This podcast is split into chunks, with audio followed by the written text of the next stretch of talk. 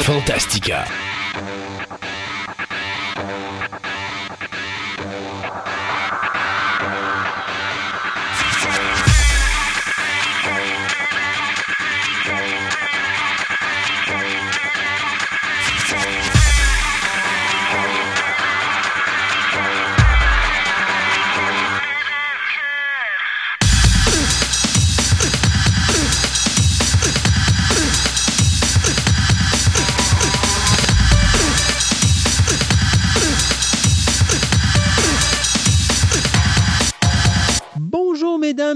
Messieurs, bienvenue à cette nouvelle édition de Fantastica.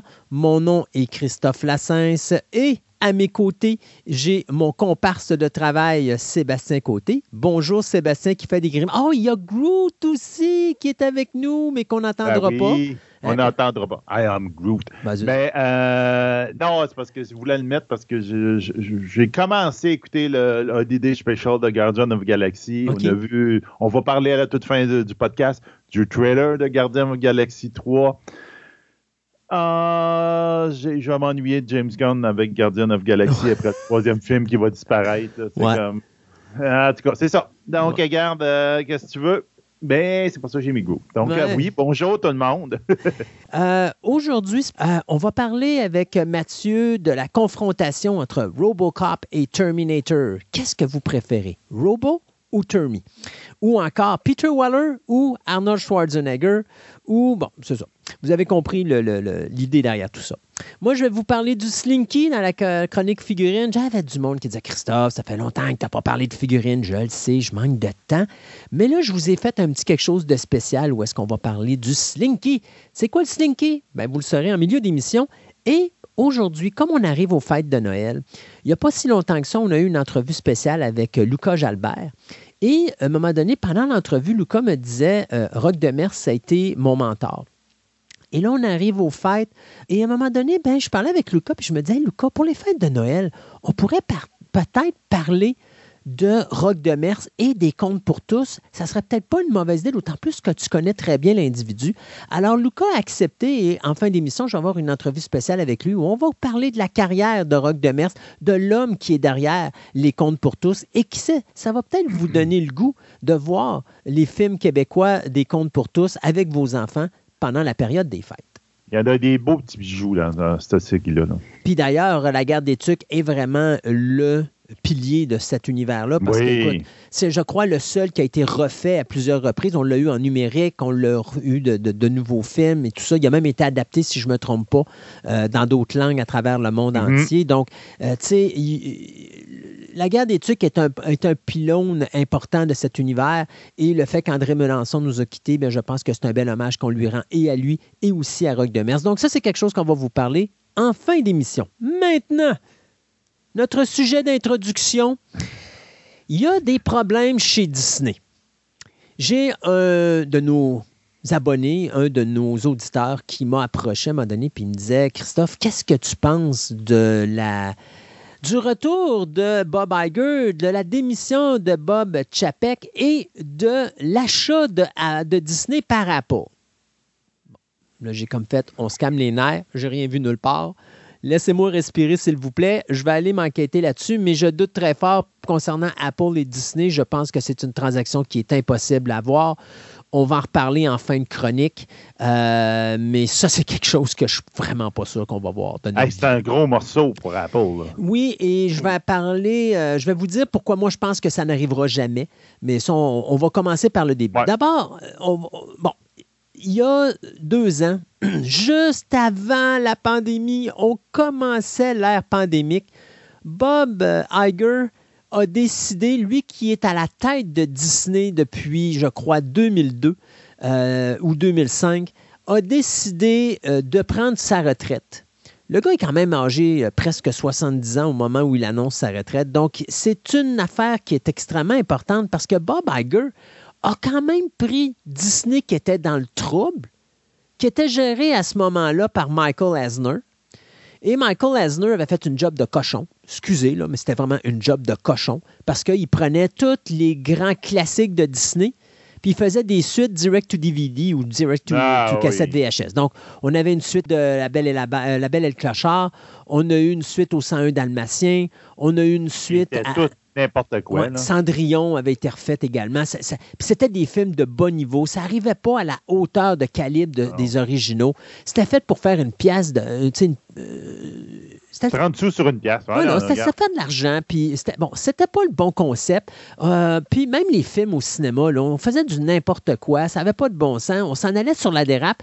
Et Disney allait vraiment vers la faillite à ce moment-là, parce que je pense qu'au niveau des actions, je pense que ça valait à peine 40 euh, milliards de dollars euh, au niveau valeur boursière pour la compagnie là, de, Disney. Donc, arrive Bob Iger. Et Bob Iger, pendant, euh, puis en passant, il est arrivé en 2005 parce que c'est en 2005 qu'on a foutu Michael Lesnar à la porte. Donc, il arrive en 2005 et là, lui, là, il arrive avec une compagnie qui est dans le trouble Qu'est-ce qu'on fait pour remettre ça sur la bonne track? Première chose qu'il fait, il achète Pixar. Si vous vous rappelez, à l'époque de Michael Eisner, Michael Eisner voulait prendre les films de Pixar, faire du n'importe quoi avec ça. Pixar a dit on quitte Disney, on veut rien savoir de ce genre de, de, de, façon de procéder là. Et c'est ce qui a mis à la porte Eisner. Et quand que, euh, Bob Iger est arrivé, la première chose qu'il a fait, il est allé dans les bureaux de Pixar lui-même. Il s'est assis avec les hauts dirigeants de Pixar, puis il a dit dites-moi ce que vous voulez pour être heureux. Et euh, on, a dit, ben, euh, on veut faire ce qu'on veut faire, c'est-à-dire on veut faire des films d'animation dans l'ambiance de Disney. Et Bob Iger, il dit, écoutez, je vous fais un deal ici. Je vous achète, mais en échange, je vous donne le contrôle de tout ce qui s'appelle Disney Animation. Donc, tout ce qui est film de Disney, c'est vous qui allez le gérer. Ce à quoi Pixar a dit oui tout de suite. Et Pixar est revenu à Disney avant même de commencer à aller magasiner, parce qu'il y avait beaucoup de compagnies qui voulaient mettre la main sur Pixar. Euh, et donc, le fait que Bob Iger ait réussi à aller réchapper Pixar, ça a été euh, déjà là un gros atout pour Disney. Après ça, qu'est-ce qu'il fait? Ben, il s'en va voir Lucasfilm, puis il s'en va voir George Lucas, puis il dit Je veux acheter ta compagnie. Et ce à quoi George Lucas, au grand désarroi de 20th Century Fox, qui s'attendait que Lucas leur vendrait les droits de Star Wars et compagnie, ben non, il servirait de bord, puis il a vendu ça à Disney parce que Bob Iger est un bon vendeur. Et il a dit à euh, George Lucas, c'est pas moi qui va gérer l'univers Star Wars. C'est pas moi qui va gérer l'univers de, euh, euh, de Indiana Jones. C'est pas moi qui va gérer l'univers de Lucasfilm. C'est Lucasfilm qui va gérer l'univers de Lucasfilm. Ce à quoi notre ami George Lucas a dit oui, et il a lui-même nommé la présidente euh, de Lucasfilm, qui était bien sûr Kathleen Kennedy. Mais ça peut arrêter là. Qu'est-ce que Bob Iger va faire encore pour monter, euh, construire un empire qui va être indestructible? Ben, il achète 20th Century Fox. Et à ce moment-là, euh, c'est quand même Écoute, il achète les derniers euh, films de euh, Star Wars euh, parce que je pense qu'il n'avait pas les droits sur le film de, 1977. Donc, il conclut ça en achetant 20th Century Fox. il finit aussi par ramasser les droits sur les Fantastic Four, sur X-Men parce qu'il manque beaucoup de personnages de Marvel qui n'a pas les droits parce que ça appartenait à 20th Century Fox. Donc, il termine son achat. Donc, il finit son, son empire. Et lorsqu'il prend sa retraite en 2020, ben, la valeur boursière de Disney est passée de 40 milliards à 300 milliards de dollars. Donc, il fait, au moment de sa dernière année en poste, 40% du box-office nord-américain. Et en plus de tout ça, il investit dans Hulu qu'il s'approprie au moment où il s'approprie 20th Century Fox. Donc, le gars vient non seulement de prendre l'univers de Disney, qui est en faillite, mais l'a mis dans la compagnie la plus forte, qui possède deux des plus gros studios cinématographiques à Hollywood et qui possède deux des plus gros postes de streaming sur les chaînes de streaming au monde, soit Hulu et Disney ⁇ mais là, bien sûr, c'est le temps de la retraite et on s'en va voir, bien sûr, euh, M. Bob Chapek, Bob Chapek qui a travaillé euh, sous l'aile de Bob Iger. Et donc, euh, il décide de prendre la relève. Et la première chose que Bob Iger dit à Chapek, c'est Je vais être là pour te donner un coup de main, je ne t'abandonne pas. Donc, si tu as besoin de conseils, tu me fais signe. première chose que Chapek va faire, c'est je veux rien savoir de toi. Donc, il a, tassé, il a tassé Bob Iger, il n'a jamais contacté Iger, il a dit Moi, maintenant, c'est moi qui est le président, c'est mon air, alors je vais vous montrer comment ça va aller. Deuxième chose qui se passe, bien, euh, il y a la fameuse dispute avec Scarlett Johansson. Je ne sais pas si vous vous en rappelez, au moment où la pandémie, parce qu'il ne euh, faut, faut pas dire que Chapek est totalement à blâmer là-dedans. Il faut s'entendre que Chapek est arrivé au moment où la COVID-19 est arrivée. Donc, euh, arrive ce segment où est-ce que là, il décide, vu que les cinémas sont fermés, il décide d'envoyer sur Disney Plus les films euh, de Black Widow et d'autres productions de, Disney qui devaient, incluant les films de Pixar, qui devaient sortir en salle. Il, il, décide de les envoyer directement sur Disney Plus et ça a créé la fameuse dispute avec Scarlett Johansson parce qu'elle perdait des revenus elle, en fonction des. Euh, parce qu'elle avait un pourcentage de revenus face à ce que le film. C'est ça, euh, face à ce que le film aurait rapporté. Donc, on voit que Chapek, lui, ce qu'il veut, c'est. Euh, il y a une stratégie direct to consumer qui, principalement, a une ligne directrice qui était la même que Warner Bros. à l'origine, c'est-à-dire Disney. Donc, on veut familiariser, on veut favoriser Disney au cinéma. On préfère s'attarder sur le streaming parce qu'on pense que c'est l'avenir. On veut laisser aller les salles de cinéma, sauf que ça fait des querelles incroyables. Ça, ça ne l'a pas aidé non plus. Euh, par la suite, eh bien, il y a eu du côté de Disney une forte chute au niveau du box-office. Encore là, on peut-on blâmer Chapek? C'est difficile parce que la COVID était là, c'était difficile. Il y avait juste 50% des gens qui pouvaient rentrer dans les salles de cinéma parce que les salles de cinéma pouvaient juste avoir 50% de leur auditoire. Donc, ça a coupé les box-office partout. Ça a été une période extrêmement difficile. Mais cependant, Chapek ne s'est pas aidé au niveau de Pixar parce que de prendre trois des gros films de Pixar, incluant Soul, qui pour moi est le plus beau Pixar qu'ils ont fait, et probablement le dernier bon Pixar qui a été fait, là, pour dire dans l'ère mm. Pixar, euh, il l'a foutu directement, gratuitement sur euh, Disney Plus, un film qui a coûté 200 millions de dollars, c'est de la perte, ça.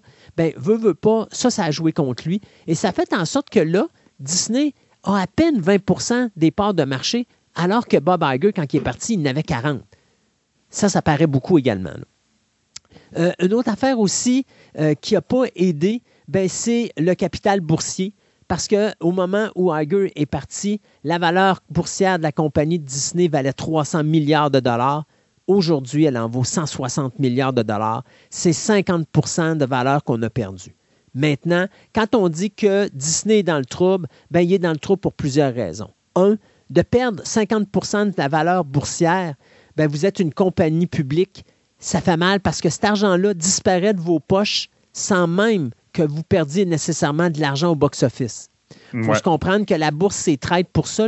Vous pourriez avoir une compagnie qui fait beaucoup d'argent si vos actions chutent, votre compagnie peut aller en faillite, même si vous faites les meilleures affaires du monde entier. Donc, présentement, c'est ce qui se passe. La COVID n'aide pas. Et en plus, l'autre chose, ben, c'est les parcs. Parce que des parcs, ça coûte cher à gérer. Et depuis le début de la COVID-19, Disney perd énormément d'argent dans ses parcs d'attractions. Donc, ça fait en sorte que la compagnie est présentement dans une situation très précaire. Ce qui fait que M. Chapek a été obligé de démissionner ou comme c'était à l'époque de Michael Asner, on lui a montré à la porte, bien gentiment, ben, il a dit euh, euh, Dis que tu n'es plus capable de faire ta job et que tu démissionnes du rôle de PDG, euh, sinon on va te mettre dehors. Alors, il a tout simplement dit qu'il prenait sa retraite et de Disney. Et Bob Iger, lui, bien, à 71 ans, est rappelé à son poste avec moins de deux ans de retraite dans le corps. Et déjà, ce que Iger a promis, c'est la chose suivante c'est d'abord aux salles de cinéma, inquiétez-vous pas, moi, mon objectif, c'est pas Disney c'est bien sûr la direction des salles de cinéma. Donc, je vais euh, m'attarder à faire moins de produits, plus de qualité, contrairement à ce qu'on avait vu avec Chapek, que lui, c'était plus de produits, moins de qualité. On en a parlé souvent ici. Les derniers produits qu'on a vus sur Disney, de Disney, de Star Wars, euh, et même, de, ben, malgré que Pixar, je trouve que ce qu'ils ont fait avec Monster Incorporated, c'était quand même bien. Mais on voit que l'on faisait, comme tu disais, Sébastien, du fast-food. Ah oui, oui, totalement. Au lieu, au lieu de produire de la qualité, ben là, Iger a dit non. Là, on va revenir à de la qualité avant la quantité. Donc, on va retravailler nos équipes. on va redonner le pouvoir à nos gens, à nos équipes créatives, puis on va commencer à rationaliser les coûts. C'est-à-dire que le dollar, quand il va être investi quelque part, il va être investi pour ramener de l'argent dans nos poches et non pas pour investir dans l'avenir. On n'a pas besoin d'investir, on a déjà investi dans l'avenir. Là, maintenant, c'est le temps de créer le futur. oui, c'est de consolider qu'est-ce que tu as. Là, tu as, l'univers de Star Wars, l'univers de, Marvel, l'univers de Indiana Jones, c'est ça. Avatar. Avatar, quand tu peux en mettre, là, là tu as tout ce qu'il faut. Là. Fais juste solidifier tes bases, mets du bon béton. Là. c'est ça, exactement. Donne de la qualité. Et c'est ce qu'on disait, toi puis moi, c'est qu'on trouvait justement que dans l'univers de Marvel, surtout dans les dernières séries de Marvel, on avait vu cette baisse de qualité-là. Ben oui. On a pu la sentir au cinéma également. Euh, d'ailleurs, le dernier Black Panther, présentement, est loin d'égaler les chiffres du premier. Là, on est seulement à la moitié de ce que faisait le premier. Et beaucoup de gens qui m'en parlent, et je pense que toi, tu fais partie de ces gens-là, n'ont pas tellement tripé sur le deuxième. Pas parce qu'il est mauvais, parce que visuellement, je pense que, on l'a vu dans Banano, je pense que c'était un top à voir. Mais la qualité d'histoire, c'est ça. C'est ça, tout est là, mais euh, c'est ça, ça tombe à plat. C'est comme, il n'y a rien qui fait comme le premier. Non, mais c'est comme, euh, euh, ouais, OK. D'abord, c'est intéressant ce qu'ils ont voulu prendre comme chose, mais ils n'arrivent pas à me vendre leur salade. Puis quand ils font des, des scènes de combat ou quoi que ce soit, là, tu fais. Ah, ça n'a aucun. En tout cas, ça n'a pas de logique. tu vois que c'est rushé. C'est pareil comme Doctor Strange. Toute, la, toute l'information était là, tout le potentiel était là. Mais c'est rushé. C'est, ça, ils sont rendus à combien? Un par deux mois, trois mois? C'est à peu près trois, quatre films par année. Ouais, c'est ça. C'est beaucoup. c'est beaucoup. C'est beaucoup. là, c'est beaucoup, beaucoup pour faire une histoire cohérente d'un film à l'autre. Et je l'avais dit à un moment donné, on sent que Kevin euh, est en train de perdre le contrôle de son univers parce qu'il n'y euh, a pas le temps de respirer le bonhomme. Alors, je pense qu'il fait confiance à ses écrivains, mais ça prend quelqu'un qui supervise en arrière. Et moi, tu sais, je l'avais vu, je l'avais dit, là, quand j'avais vu, euh, mon Dieu, c'était la série euh, Ghost, euh, Ghost Moon Knight. Moon Knight. je trouvais que les deux derniers épisodes étaient, surtout l'avant-dernier épisode, servait absolument à rien. puis le dernier épisode finit en queue de poisson et les gens qui ne connaissent pas l'univers de Moon Knight ne comprennent pas ce qui se passe. Mais ça, là, c'est, tu vois que, regarde, Miss Marvel. Oui. Miss Marvel, les deux derniers épisodes étaient vraiment ordinaires. On prend dire quelques-uns de même, là, tu sais. C'est comme, c'est, ça, là, tu dis, oh, ça commence bien, ça, c'est bon, puis tout. À la fin, ça fait, oh, oh, oh wow, t'as peu, arrête de me garocher des affaires par la tête, là. C'est Miss Marvel avec la fin en Spy Kid, là. Puis tu fais, Voyons, pourquoi tu me garoches ça de même? On dirait que tu l'as rushé à la fin. Puis, bon, regarde, même She-Hulk, dans un sens, c'est sûr qu'ils ont voulu faire toute la, la, la ben, She-Hulk, ils ont changé la, fin. Mais ils ont changé la fin, puis c'est Kevin Feige qui a pris le contrôle. Ben, puis j'aime la fin de She-Hulk parce que ça va avec ce qu'est le show. Non, ça va ah avec ce qu'est le show, c'est-à-dire, ça n'a ni queue ni tête. C'est de l'humour de A à Z, puis on se prend pas au sérieux, mais il y avait une fin avant qui euh, ramenait Hall, puis là, c'était gros la patente. Puis à un moment donné, Kevin Feige a dit on va perdre tout le monde, là. Il n'y en a pas question, on va changer ça. Et de voir le Kevin, euh, qui est l'espèce de. Regarde, je trouvais que c'était parfait. Et, et là, tu revoyais un petit peu la magie d'écriture. de quelqu'un qui a écrit la fin, puis ça a fait Exactement. Et ça a fait de quoi d'intéressant pour moi. Euh, j'ai adoré Werewolf by Night que je trouve j'ai beaucoup aimé, moi. tellement un bel hommage aux monstres de la Universal. Et c'est ce qu'on a de besoin de Marvel. C'est ce type de produit-là. Moi, j'attends pour Noël avant de me taper le Guardian of the Galaxy Christmas Holiday Special euh, parce que c'est Noël, fait que j'ai, le goût d'écouter ben James Gunn et j'ai ben surtout hâte de voir comment que Kevin Bacon aime euh, se ridiculiser devant la caméra. Mais, tu sais, je pense que c'est ça qu'on a de besoin j'aime mieux qu'on fasse des petites affaires bien faites que de me promettre un Daredevil 18 épisodes qui me fait extrêmement peur présentement. On va en reparler plus tard dans l'émission. Euh, parce que même les acteurs de base sont même plus là, de ce que je peux comprendre. Il y a juste euh, Charlie Cox et euh, l'acteur qui fait le Kingpin. Les autres ne reviennent pas. Donc, tu vas faire 18 épisodes, puis la base de Daredevil n'est pas là.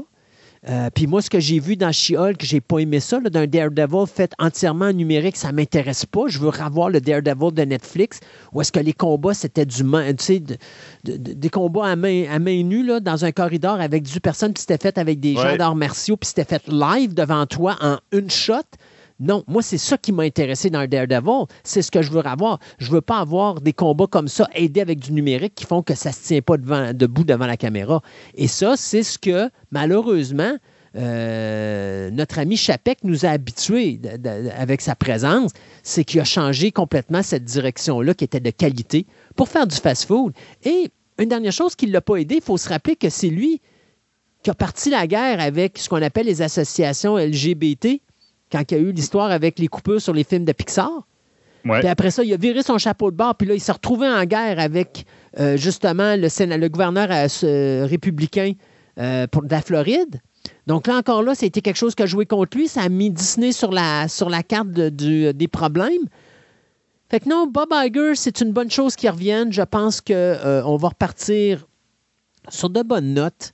Puis tu sais, regarde, juste te donner une idée, là, les actions boursières, juste l'annonce de Geiger, on est passé de 160 milliards à 200 milliards. Donc, il y a un 40 milliards de boom qui vient d'envoler là, juste avec son annonce, avec son arrivée et son speech d'entrée.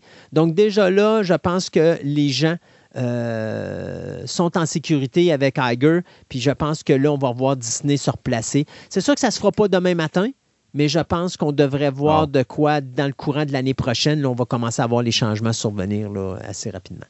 Parce que c'est dommage. Tu, tu vois, Strange, New, uh, Strange World, qui est le dernier film de Disney, il dit ah, il fait un flop, marche, fait un flop totalement. Puis les derniers Pixar aussi ont fait des flops. Mais le dernier Pixar, parce que les autres avant, ils n'ont pas fait d'argent, ils les ont foutus directement sur Disney. Et je continue à dire que c'est ce qui a tué Lightyear. Parce que si on voyait un Pixar, il y avait un momentum. Dès qu'il y avait un Pixar au cinéma, les gens y allaient. Que ce soit n'importe quel sujet. Là, on n'a pas vu de Pixar au cinéma depuis trois ans on se dit, ah, ils mettent un Pixar, c'est pas grave, on va le voir sur Disney Plus dans pas trop de temps. Et ben, ça, je pense que ça l'a nuit au box-office. Et ça, c'est la, ligne directrice de, euh, notre ami euh, Chapek. C'est-à-dire, euh, moi, je veux encourager Disney Plus. Et Disney Plus, lui, écoute, il est devenu. C'est peut-être le seul point positif dans tout ça, c'est que Disney Plus est devenu le poste de streaming numéro un au monde. Ça, c'est Chapek qui l'a amené là. Mais ça a coûté plus cher que ce que ça va rapporter. Ben, c'est ça qu'on s'était dit quand, on avait la pandémie. On disait, regarde, les cinémas, tout le monde transfère. C'est euh, DC euh, a fait la même affaire pendant un certain temps, puis fait la même. Puis là, tout le monde voulait transférer vers le streaming. Puis on disait, les cinémas, on voit-tu la fin des cinémas? Puis, euh, on était sur le bord. Là, Puis là, tu vois que, ah non, finalement, les cinémas, c'est important. C'est pour l'argent, c'est extrêmement important. Pour les actionnaires, c'est important. Est-ce que les actionnaires sont ils n'ont pas suivi le mouvement, ça c'est possible. Hmm. Les actions, là, euh, c'est très, très. Même si des chiffres, là, c'est extrêmement, on peut dire, émotif. Oui. oui. les actionnaires, les actions, tout, j'ai pas confiance à, l'eau. On ramène le nouveau que le, vieux gars qui lui, lui a fait de l'argent dans le temps. Ouh, je vais en racheter des actions. C'est ça. Donc là, est-ce que, regarde, ça, c'est le pendant, c'est l'après-pandémie. Les cinémas, on a dit que ça va changer. Oui, ben regarde, Iger Là, on ne sait pas vers où ça va partir. Non, ben, Iger le dit hein, dans son entrevue, il dit J'adore les cinémas, mais il faut être logique, il faut être euh, réaliste. les salles de cinéma ne pourraient, euh, pourraient ne pas retrouver leur niveau pré-pandémique. Et on le voit. Parce que, tu sais, moi, je pense que ce qui parce que là, présentement, on bougonne parce qu'on dit que Noël est catastrophique cette année. Pourquoi? Parce qu'il n'y a pas assez de films au cinéma. Je pense que c'est ce qui va se passer. On va avoir moins de films au cinéma, mais on va mhm. avoir plus de qualité au cinéma parce que c'est ce que ça va faire, c'est ce que ça va prendre pour ramener des gens dans les salles. Et si tu regardes ce qui marche, Top Gun, euh, les films de Marvel, les trois films de Marvel ont fait quand même beaucoup d'argent au box-office, même le quatrième avec Spider-Man. Avatar, d'après moi, devrait faire un boom au cinéma parce qu'il y a beaucoup de monde qui l'attendent. Les billets sont les, les, billets prévendus sont déjà tous vendus. Là. Donc, à moins que le film soit un, flop monumental puis que ça écrase tout de suite, moi, je pense que Avatar va peut-être pas aller chercher les chiffres du premier, mais va aller quand même aller chercher des gros chiffres. Et on disait qu'il fallait absolument que Avatar ramasse 2 milliards de dollars en recettes pour se payer. Donc, euh, tu sais, la, la, barre est haute. la barre est très, très haute. Puis je, te dirais que dans le le temps à l'époque, c'est carrément une époque, à l'époque pré-pandémie, ça aurait été faisable. Ouais. Maintenant, là, ah, c'est un, un, méchant challenge. Ça va surtout avec, surtout avec ce qui se passe avec la Chine présentement. Et Avatar a fait beaucoup d'argent en Chine à cause de l'aspect 3D. Ben Alors, tu sais, il y a plein de facteurs là, qui peuvent nuire. La Chine ne fera pas du box-office cette année. Là. Regarde, oublie ça. Là. Euh, regarde, euh, ils veulent encore se reconfiner par bout. Puis là, la, population est en train de se soulever parce qu'ils ont faim, parce qu'il n'y a plus rien dans les, épiceries. Tu sais, c'est comme, ah non, non, la Chine est en très mauvaise position en ce moment pour pour, aider avec l'entertainment. Je te dirais que euh, ça ne m'étonnerait pas que ça vire en terre civile, à mon année, ou en Chine, en ce moment. On se calme, on se calme. On est là pour parler, on est là pour s'amuser. On n'est pas là pour annoncer l'apocalypse. Non, non, ben, c'est pas l'apocalypse. C'est juste que c'est possible. C'est un des derniers gouvernements communistes, des gros qui t'offrent depuis longtemps, puis ils ont tous tombé un après l'autre. Ouais. On verra. Ça se pourrait. Ça on verra. on, verra, ça. ça, c'est de la politique. On va finir avec ceci. Des gens qui me disent que Apple va acheter Disney. Ah. Euh, bon, Disney présentement vaut 200 milliards de dollars. Oui, Apple aurait les moyens d'acheter Disney. Le problème, euh, pourquoi je dis qu'Apple ne fera jamais l'acquisition de Disney, d'abord, Apple a déjà un poste de streaming qui est Apple Plus. Donc, ils n'ont pas le droit d'acheter Disney Plus ou encore moins Hulu parce qu'il y aurait un monopole. Ben non. Euh, déjà, ça a été très compliqué pour Disney d'avoir Hulu. Il a fallu qu'ils vendent des choses euh, pour être capable de le faire. Donc, ça serait beaucoup trop de travail du côté d'Apple. Apple n'a aucune expérience pour gérer des parcs d'attractions.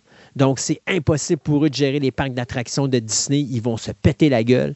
Et pour ça va être un AT&T ça va être comme AT&T. Oh, exactement. AT&T euh, et Warner Brothers, c'était un, ah, massacre total.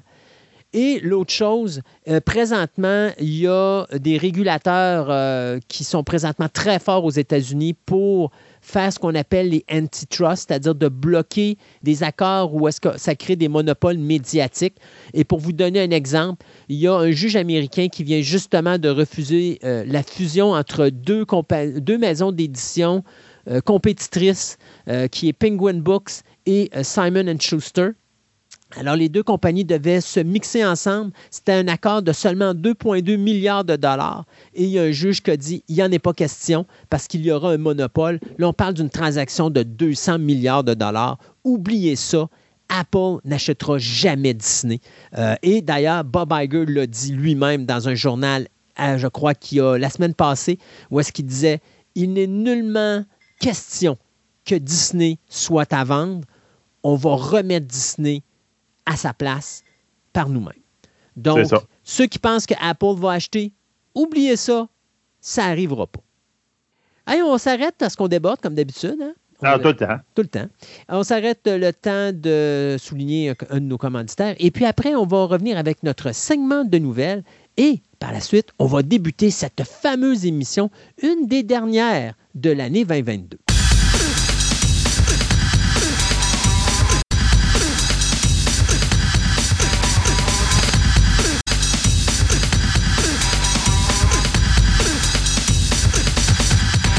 Ce segment de nouvelles vous est présenté par TPM OB et Collection, la boutique idéale pour nourrir toutes vos passions.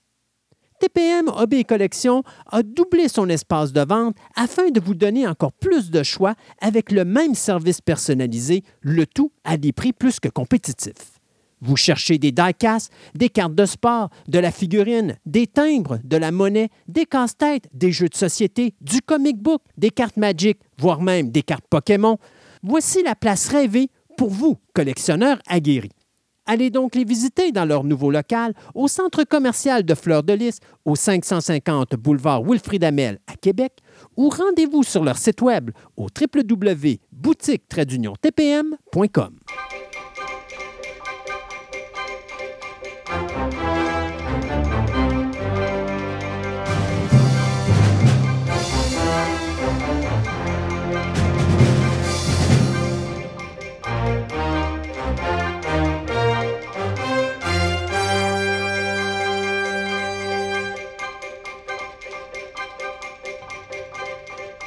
pour commencer ce segment de nouvelles, ouch!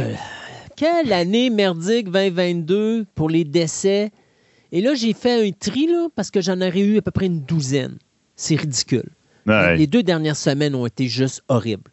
Donc, ceux qui se rappellent du fameux bourreau de Ned Stark dans la série Game of Thrones, l'acteur Wilco Johnson, qui était euh, en réalité un guitariste et un chanteur à succès, qui dans les années 70 était justement le leader du groupe Dr. Feelgood, eh bien, il est décédé chez lui le 21 novembre dernier à l'âge de 75 ans. Lui qui avait lutté et remporté euh, sa lutte contre un cancer du pancréas dont il avait été diagnostiqué en 2013.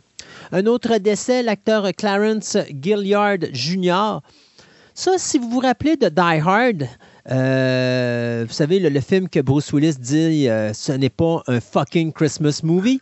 Eh bien, si vous vous rappelez cette espèce de hacker, c'était Tio, euh, l'afro-américain qui devait ouvrir le coffre-fort, eh bien, c'est lui Clarence Gilliard. Euh, il est décédé le 28 novembre dernier à l'âge de 66 ans des suites d'une longue maladie à sa résidence de Las Vegas. Euh, principalement, on connaît cet acteur-là pour avoir joué le personnage de Trivette dans la série Walker Texas Ranger aux côtés de Chuck Norris de 1993 jusqu'en 2001. Il était revenu en 2005 d'ailleurs pour le téléfilm Walker Texas Ranger Trial by Fire. Euh, puis par la suite, ben, il avait comme pris une semi-retraite parce qu'il donnait des cours dans dramatique à Las Vegas, mais malheureusement, l'homme nous a quittés euh, à 66 ans. On l'avait vu, ben, il avait commencé sa carrière dans Arnold et Willy en 1981. On l'avait vu participer à des séries comme Chips. Euh, on l'avait vu aussi dans Karate Kid 2, dans le film Top Gun, dans la série Matlock qui avait duré 85 épisodes. Donc, euh, Clarence Gilliard Jr. nous quitte donc à 66 ans. On a perdu un Power Rangers, Jason ben David Frank, euh, qui, le Green Ranger, je me rappelle bien. Ben, il était le green avant de devenir le blanc. Après ça, il est devenu noir. Enfin, il changeait de couleur. ça dépendait de ses humeurs. Euh, mais malheureusement, c'est pas euh, vraiment. c'est triste comme nouvelle parce qu'il s'est suicidé à 49 ans. Lui ah. qui est né le 4 septembre 1973. Donc, à ses 20 ans, soit en 1993. Il a commencé sa carrière justement dans la série de Power Rangers. C'est lui qui faisait le personnage de Tommy Oliver, personnage qu'on a vu dans la série euh, Power Rangers Zero en 96, Turbo en 97, Force Animal en 2002 et euh, Dino Tonnerre en 2004. Euh, en plus de ça, ben, il était ceinture noire de karaté. Il était combattant depuis entre 2008 et 2010. il a été combattant pour la MMA. il était également te dirais, un, champion du taekwondo, du muay, du thai, du jodo et du euh, jiu-jitsu brésilien. Alors, euh, Monsieur euh, David Frank, qui s'est malheureusement enlevé la vie à l'âge de 49 ans. Réalisateur, eh bien, on vient de perdre Albert Pune, le gars qui nous avait donné Cyborg avec euh, Jean-Claude Van Damme, The Sword and the Sorcerer en 1982, euh, Radioactive Dreams, enfin, c'est lui-même qui avait réalisé le Captain America qui avait été un direct-to-video en 1990. Alors, malheureusement, M. Pune nous a quittés suite à euh, sa maladie, ben, des suites de la maladie de la sclérose en place et de la sclérose en plaques, pardon. Et on me dit aussi qu'il faisait quelque peu de démence depuis quelques années. Alors, malgré ça, il continue à travailler sur plusieurs projets, mais donc il est décédé. Juste vous donner une idée, Albert Pioun était le genre de réalisateur que vous lui donniez un film, genre, euh, c'est un film qui devait posséder genre 6 millions de dollars, puis après ça, euh, vous arriviez puis vous disiez, ben Albert, euh, finalement, tu vas avoir 1,3 million de dollars pour faire ton film, il faut que tu le fasses pareil. Puis il trouvait une manière de le faire. Le film, ben, c'était pas terrible, mais c'est pas grave. En bout de ligne, il avait fait la production. Et pour vous donner une idée, le The Sword of the Sorcerer, The Sword and the Sorcerer, ça avait coûté 4 millions à produire et il avait quand même fait 39 millions de dollars à l'époque, ce qui était énorme. Et au final, euh, mon Dieu, ça, c'est celle-là qui me fait le plus mal. Irene Cara, l'actrice, euh, chanteuse, compositrice qui avait interprété le personnage de Coco dans Fame en 1980 du film d'Alan Parker. Euh, c'est elle qui avait chanté, bien sûr, la chanson clé Fame. Et c'est elle qui avait trois ans plus tard chanté la chanson Flashdance, What a Feeling. Donc, euh, Irene Cara qui décède à l'âge de 63 ans. On ne sait pas encore les raisons de son décès, mais on sait que c'est un décès soudain à sa résidence en Floride. Donc, elle est née le 18 mars 59 et elle a commencé sa carrière en 1976 dans la comédie euh, dramatique musicale euh, Sparkle. Et par la suite, bien, c'est justement son rôle de Coco dans Fame qui va la mettre en vedette parce qu'elle va non seulement remporter un Oscar et un Golden Globe pour la meilleure chanson, soit Fame en 1980, mais elle va être nominée au Grammy Award. Et trois ans plus tard, lorsqu'elle va écrire et chanter la chanson Flashdance What a Feeling, eh bien, cette année-là, en 83, elle va de nouveau gagner l'Oscar et de nouveau gagner le Golden Globe, mais cette fois-ci, elle va gagner le Grammy Award pour la meilleure performance euh, vocale, donc pour sa chanson titre. Alors, euh, deux chansons pour deux films où elle ramasse des Oscars, des euh, Golden Globes, c'est quand même pas n'importe quoi. Et Flashdance avait quand même passé six semaines à la première place du Billboard Hot 100. Donc, Irene Cara qui nous quitte à l'âge de 63 ans. J'aime beaucoup, beaucoup l'acteur, réalisateur et tout, tout, tout ce que tu vois, l'homme polyvalent de M. Astier, euh, qui est, c'est Alexandre Astier, c'est lui qui est en arrière de la série Camelot, qui est là en arrière du dernier film qu'est Camelot, puis là, il est en train de, faire le deuxième volet de, de, sa, de, Camelot? au cinéma. Donc, euh, lui, il a fait plein de choses. si vous avez la chance d'avoir la main là-dessus, il a fait deux spectacles. Il y en a un que, que Ma joie demeure qui parle de Sébastien Bach qui est super intéressant, même si vous aimez plus ou moins la musique. Et l'exoconférence où il parle des extraterrestres. J'aurais toujours voulu que, Stéphane voie ça dans le temps, là, mais je l'avais vraiment trouvé bonne. Puis en même temps, c'est lui qui est en arrière d'Astérix euh, et le domaine des dieux, puis Astérix, le secret de la potion magique, qui, euh, qui, ont quand même très bien fonctionné en dessin animé au cinéma. Donc, dans le 17 octobre, il a, participé à la veillée au théâtre Tristan Bernard, donc à Paris. C'est un genre de petit il, il compte une petite histoire, vous même. Puis là, il, a fait part de quelque chose qui est très intéressant et ça a débouché. Ben, ça a débouché. Ça, il a annoncé plus tard quelque chose de très intéressant. Dans cette veillée-là, il faisait un petit stand-up d'à peu près 15-20 minutes où il parlait d'une histoire que son arrière-grand-mère paternelle lui racontait par rapport à son grand-père qui était poursuivi par un loup. Sa grand-mère restant au Géovan. Donc, on s'entend que l'histoire du loup de Géovan, le fameux la bête de Géovan, a bercé comme son enfance. Et en ce moment, il y a un projet très sérieux de faire une mini-série sur la bête du Géovan. Qui, donc, qui se beaucoup au personnage de François Antoine, qui, en fin de compte, est une des personnes qui aurait peut-être tuer la bête qui a été envoyée par le roi. Mais bon, on s'entend que très, très contesté le fait qu'elle a tué la bête. Même Astier en fait mention. Il dit hm, c'est pas vraiment lui qui l'a fait. Donc, j'ai hâte de voir ça, ce projet-là. C'est sûr qu'il ne faut pas s'attendre à arriver tout de suite. Ça, il faut qu'il finisse ces deux, euh, nouveaux opus de la série euh, ben, au cinéma de, de Camelot. Mais après ça, il va s'atteler à ça et j'ai très hâte de voir le produit final. Euh, c'est un, excellent réalisateur. Puis je pense que ça peut faire quelque chose de super intéressant, surtout que ça, ça baigne son enfance. même, il va s'investir beaucoup là-dedans. Donc, j'ai très hâte de voir le résultat. Sais-tu qu'à Hollywood, présentement, il y a un réalisateur, producteur, scénariste qui surveille son calendrier? Qu'est-ce qu'il fait? Il regarde les films qui vont tomber dans le domaine public. Et donc, il vient de réaliser un film qu'on n'a pas eu encore, mais qui s'en vient, qui s'appelle Winnie the Pooh, Blood and Honey. Ouais, on avait parlé de celui-là. On avait parlé de ça. Donc, M. Rhys Fracky Waterfield est un gars qui, présentement, a été terrorisé par les films de Disney de l'époque donc Winnie the Pooh, et euh, également le prochain dont il va faire un film parce qu'il attend que, justement, parce qu'en euh, en 2023, les, euh, les droits du livre de base de ce personnage-là vont rentrer dans le domaine public. Et donc, il a décidé de faire un film d'horreur avec également ce personnage-là, qui est nul autre que Bambi qui a été créé dans la nouvelle australienne de 1923, euh, Bambi, A Life in the Wood. Et il a décidé de faire un film d'horreur qui va euh, s'intituler Bambi, The Reckoning.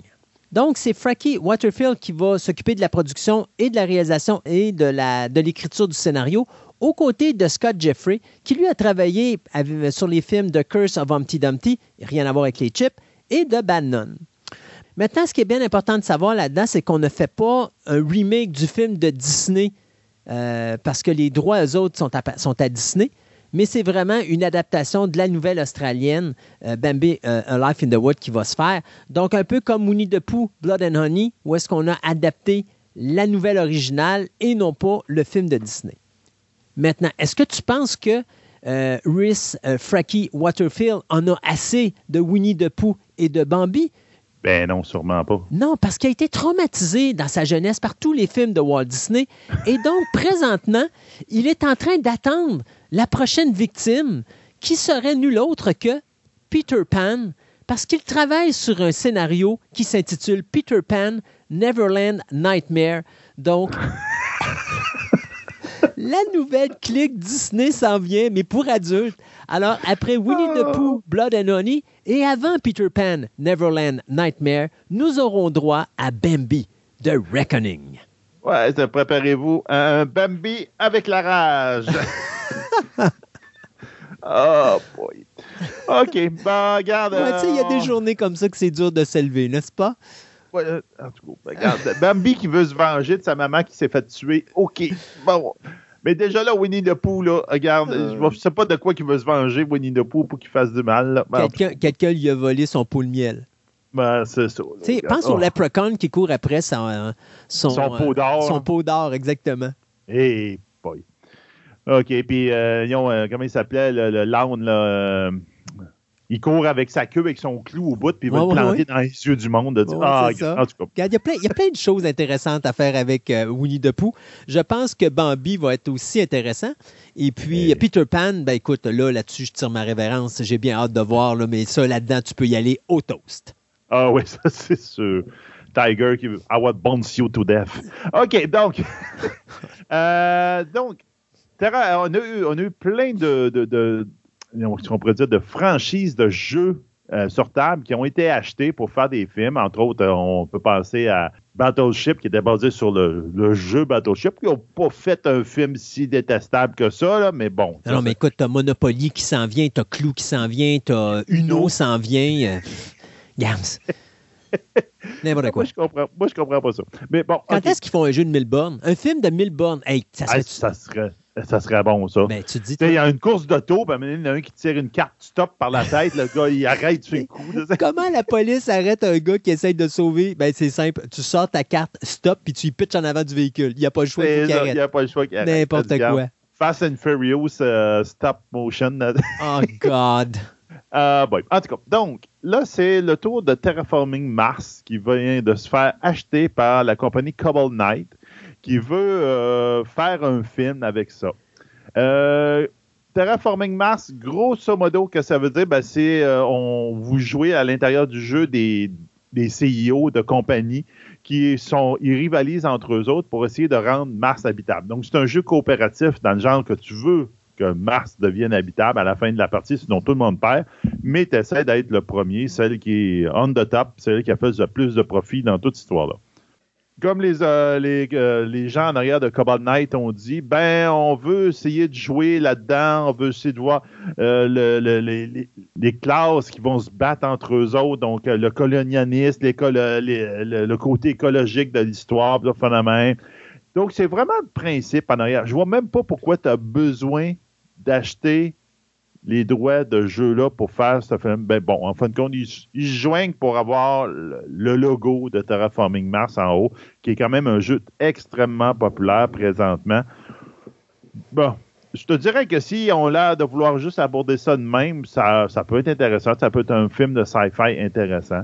Mais je ne voyais pas pourquoi ils ont besoin d'acheter la licence. Mais bon, regarde. Non, mais t'as pas le choix parce que si tu veux pas être poursuivi pour droit d'auteur. Il faut que ah, la licence de base. Ça, prend n'importe quoi pour te faire poursuivre d'un droit d'auteur. Oui, mais là, il faut quand même que tu mettes les gens de ah, ton côté. Fait que tu n'as pas le choix d'acheter la licence. Ah oui, maintenant, tu te fais poursuivre pour n'importe quoi. Donc, c'est sûr que...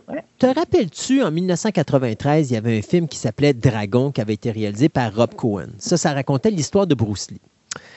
Mais si je te disais que, euh, bon, tu sais, que Bruce Lee est revenu aux nouvelles parce qu'on dit que peut-être que la raison pourquoi il serait décédé finalement, c'est parce qu'il buvait trop d'eau puis son corps n'était euh, pas capable d'assimiler l'eau assez rapidement puis que là, finalement, il, bon, il s'est noyé. Hein? peut-être pas se noyer, mais ça le choc vagal aurait été créé par ça puis là, il serait décédé de ça. En tout cas, Ang Lee le gars qui euh, avait euh, fait euh, Brockback Mountain, qui avait aussi fait Crunching Tiger, Hidden Dragon et Hulk, bien, va mettre en scène une nouvelle biopic de, je te dirais, de l'acteur qui a comme mis les arts martiaux sur le grand écran d'une façon professionnelle, Bruce Lee.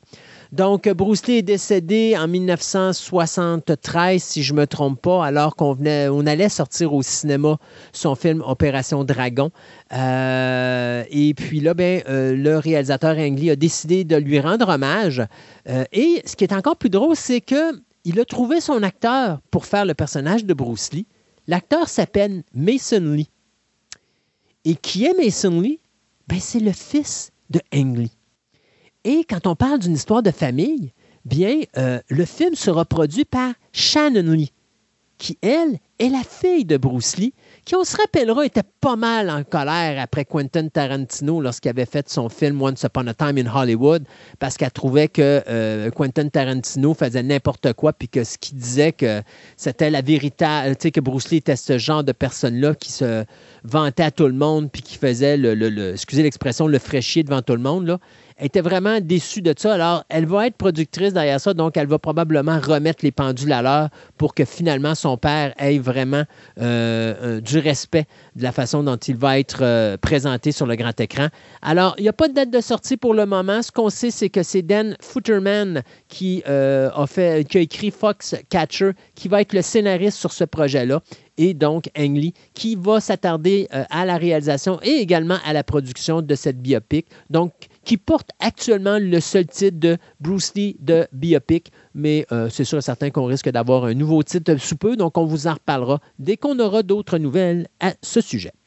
Euh, notre ami James Gunn, euh, on, a, on, a, parlé dans l'intro que j'étais bien content que ben, j'étais très triste qu'il allait quitter Guardian of Galaxy, mais bon, tant mieux pour le, monde univers de DC. Hmm. Juste pour vous dire que lui, il s'amuse, sérieusement. Il a dit que c'est rien qu'en 2023. Je vais vous le dire en 2023, ça va être quoi mes plans pour DC, puis comment qu'on s'en va. Mais en attendant, il se fait un fun noir.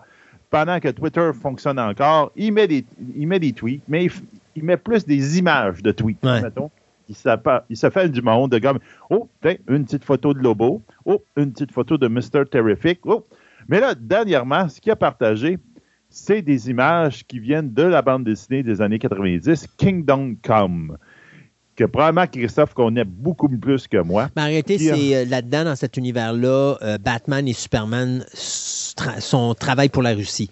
Ils sont russes, donc ça change complètement la, drive de, l'univers de, DC. Mais c'est un univers qui est vraiment spécial. C'est ça, là, où en fin de compte, l'histoire, un peu ce que je comprends, c'est que les, euh, des héros vieillissants sortent de la retraite pour s'opposer à une nouvelle, nouvelle génération de super-héros plutôt violente et davantage corrompus. Donc, on pourrait dire, sans mettre des noms vraiment, là, mettons que vous prenez Superman et Batman qui sortent de, de leur retraite pour s'opposer à The Boys. exact. ça revient à ça, là, au bout de la ligne. Donc, ça peut être intéressant s'il veut vraiment aller vers là pour certains de ses projets, mais bon, on le saura seulement en 2023. Il a dit au début 2023, vous direz, ah, attendez-vous peut-être en mars ou dans ces eaux-là, peut-être plus tôt, dépendant si ça y tente. Warner Bros., quand ils ont fait, euh, tu sais, pendant la, pendant la pandémie, là, puis qu'ils avaient décidé de lancer tous leurs films au cinéma, se sont attirés des ennemis. Euh, un de ces. Ben, écoute, ça a, mis, ça a mis fin à la relation entre Warner Brothers et Christopher Nolan. Euh, ça a failli mettre un terme à la relation entre Denis Villeneuve et Warner Brothers. Et on vient d'apprendre que ça vient de mettre un terme entre la relation de plusieurs années entre Legendary Entertainment et Warner Bros., puisque Legendary Entertainment euh, vient de se trouver une nouvelle maison, c'est-à-dire qu'on vient de signer un contrat de distribution avec Sony Pictures. Donc, on vient de quitter Warner Bros. et euh, on s'en va dans une autre compagnie. Ça ne va pas toucher Dune, ça ne touchera pas non plus euh, le prochain Godzilla. et Kong, puisque Godzilla vs. Kong numéro 2 s'intitulera Godzilla et Kong. mais est-ce que plus tard, on va avoir d'autres films? Moi, je pense que Warner Bros., moindrement comment ils vont être, là, euh, je pense que Warner Bros., il y a bien de chances qu'ils euh, mettent un terme à tous les projets qui vont venir par la suite pour justement clôturer cette relation-là avec Legendary Pictures qui vient de leur montrer la porte et de dire qu'ils vont s'associer maintenant avec Sony qui vont distribuer leurs films, euh, que ce soit au niveau international ou au niveau nord-américain. Alors, ça inclura également la distribution au niveau télévisuel. Donc, bien hâte de voir ce qui va se passer, mais c'est sûr et certain que c'est une grosse perte pour Warner Bros. qui continue à perdre des plumes. Là, malheureusement, le nouveau président de Discovery, euh, Warner Brothers, n'a pas été capable de sauver les meubles là-dessus, mais euh, bon, on verra s'il va continuer à faire équipe avec Legendary Pictures ou s'il va tout simplement tirer la plug. Mais bon, c'est terminé Legendary et Warner Bros. Donc, euh, moi, écoute, euh, à chaque fois qu'on a eu des films de Legendary, ça a toujours été avec Warner Brothers. Ça va faire drôle de voir le logo appartenir à une autre compagnie, au même titre que de voir le logo de Disney quand il est apparu avec Lucasfilm, ou encore le logo de Disney quand il est apparu avec les films, euh, certains films de la 20th Century Studios. Alors, euh, c'est fait. Legendary a quitté Warner et on s'en va chez Sony. Bon, euh, Love of the Ring, euh, bon, on peut penser ce qu'on veut de la série, je ne retomberai pas là-dessus, etc. Mais ils ont commencé à annoncer le casting de la prochaine saison. Donc, voici quelques noms qui, vont, qui viennent d'annoncer. On ne sait pas, pas tout qu'est-ce qu'ils vont faire, mais ils n'ont pas l'air de vouloir tenir secret autant que la première saison parce qu'on ne voulait pas savoir qui était ce rond. Euh, ben Daniel qui est dans Rogue One, Nicolas Woodstone qui est dans Rome ou encore Skyfall, Nia Towey, qui était dans Persuasion, Emilia K. Worthy, qui était dans Messenger, Sam Azeldin, qui était dans Huntsman in the, Winter War. Que lui prend la place, lui prend la, place de l'acteur José Marley, qui était le, leader à Dor. C'est le seul d'ailleurs acteur qui va être remplacé, hein, parce qu'on en parlait dans la dernière émission. Tu disais qu'ils vont changer le casting. Tout le reste du casting est là. C'est juste lui qui s'en va. Mais de toute façon. C'est juste lui. Pour le moment, on ne sait pas trop trop pourquoi. Là, honnêtement, c'est un orc. Est-ce que ça va paraître tant que ça? Euh, ben, c'était pas un orc, c'était un elfe qui était tourné noir, qui était comme le leader des orques. Donc, non, l'acteur se reconnaissait très bien, puis on l'a mis beaucoup en avant. Donc, euh, ouais, ça va paraître un peu. Ça va paraître. Je ne sais pas ce que ça va donner. On verra bien. Mais au début, moi aussi, je lisais Orc, il a dit Orc leader, OK. Mais en fin de compte, c'est Adar qui était un elfe qui était le, le, leader des orques, mais pas moins que, bon, je sais pas. Euh, Yazen Zaid Atour, qu'on a vu dans Witcher, et Gabriel Akuwidik, et boy, qu'on a vu dans Anna aussi, ou encore dans World of the World. C'est Akuwidiki. Akuwidiki, OK. Akuwidiki. Donc, ça dépend où est-ce que tu mets les, les accents. Donc, euh, on verra bien. Ça va commencer au début de 2024. Attendez-vous une grosse année sans Love of the Ring, The Ring of Power. On verra bien ce qu'ils vont faire comme changement, mais c'est sûr qu'il euh, va y avoir des changements parce que ça n'a pas marché autant qu'ils voulaient. Ils vont essayer de rattraper la balle, mais à savoir quels changements ils vont faire, on verra ça à ce moment-là. Robert De Niro à la télévision dans une série télé. Ça, c'est quelque chose que, ben honnêtement, j'aurais jamais cru que je verrais de mon, euh, de mon vivant. Alors, euh, Robert De Niro qui va jouer dans une série télé de Netflix euh, à 80 ans, il va suivre les traces de bien des acteurs et des actrices, incluant Sylvester Stallone, qui me fait vraiment rire. Hein? Stallone qui vient de voir sa série Tulsa King confirmée pour une deuxième saison. Et quand il était en conférence de presse, la première chose qu'il disait, c'est Ouais, ben en tout cas, je le fais là, mais je ne le ferai plus jamais parce que c'est pas mal compliqué puis c'est pas mal difficile de faire de la télévision, beaucoup plus que je pensais. C'est sûr, Sylvester, c'est des journées de 16 à 20 heures par jour. Alors, c'est certain que c'est compliqué. Euh, donc, euh, De Niro ferait tiendrait le rôle d'un ancien président dans une mini-série de Netflix qui s'intitulerait Zero Day. C'est le showrunner de la série Narcos, Eric Newman, qui va être en arrière de ce projet-là. Il euh, n'y a pas d'autre chose qui est dite sur la série Zero Day, excepté que c'est un thriller politique et qu'il n'y a pas de date de sortie d'annoncer. Mais Robert De Niro va jouer dans une série télé. Wow! à 80 ans, il n'est jamais trop vieux pour commencer et faire quelque chose qu'on n'a jamais fait avant. Non, ça a l'air que celle justement où Sylvester Stallone joue un, mafioso, il, paraît, il paraît que c'est bon. En tout cas, à date, les critiques, les critiques sont, très bonnes, effectivement. Donc, j'ai hâte de voir. Euh, je vais peut-être me lancer dans celle-là, même si c'est vraiment pas mon genre de, mon style. Hey, l'autre fois, on parlait que Margot Robbie, euh, il n'y aurait pas de film des Pirates des Caraïbes. Ben, quelques semaines après qu'elle ait dit ça, qu'effectivement, il n'était pas intéressé par le script Disney puis que ça se ferait pas. Ben, Jerry Bruckheimer, qui est en arrière de, de, de cinq des Pirates des Caraïbes films, a dit que le fameux scénario en question qui dit non, non, non, il y a toujours de l'intérêt, mais en ce moment, on a deux histoires de Pirates des Caraïbes qui s'en vont et qu'on on, s'en dirige là-dedans. Il y en a un qui est beaucoup plus avancé que l'autre, puis c'est lui qu'on va mettre en premier en avant. Et qu'il a même dit aussi qu'il y en a qui ont demandé Oh, Johnny Depp va-tu revenir? Johnny Depp va-tu revenir Il dit Pas à ce moment. Donc, il n'est pas prévu dans le projet qu'ils mettent de l'avant. Mais pour le futur, on ne le sait pas. Donc, je vous dirais que lui, on pensait qu'on avait mis le cercueil dans le. On avait mis le clou dans le cercueil. Dans le clou dans le cercueil, dans l'histoire de Pirates des Caraïbes avec Margot Robbie. Mais lui, il vient de dire Hé, hé, hé, plantez pas trop vite votre clou. Je vais mhm. peut-être ressusciter le mort. Ah. Moi, j'aimerais ça parce qu'elle, ah oui. La verrait. Ah, elle serait bonne. En pirate, définitivement. En pirate des Caraïbes. Oh, ce que ça serait bon. Définitivement. moi, de toute façon, tout ce que euh, Margot Robbie fait, je suis vendu. Ouais, non. Alors, euh, oui, non. J'ai d'ailleurs très hâte de voir son, euh, son Barbie. Euh, j'ai vu la bande-annonce, c'est juste hilarant, là, donc elle est parfaite. Allez, on s'arrête. Euh, ben, on va commencer cette émission avec euh, justement Mathieu qui va joindre à nous pour nous parler de la confrontation Robocop versus Terminator. Et puis, toi puis moi, on se retrouve en fin d'émission avec les Nouvelles Express et surtout ce que tu as eu le courage, Sébastien, encore une fois, de nous mettre sur le Twitter.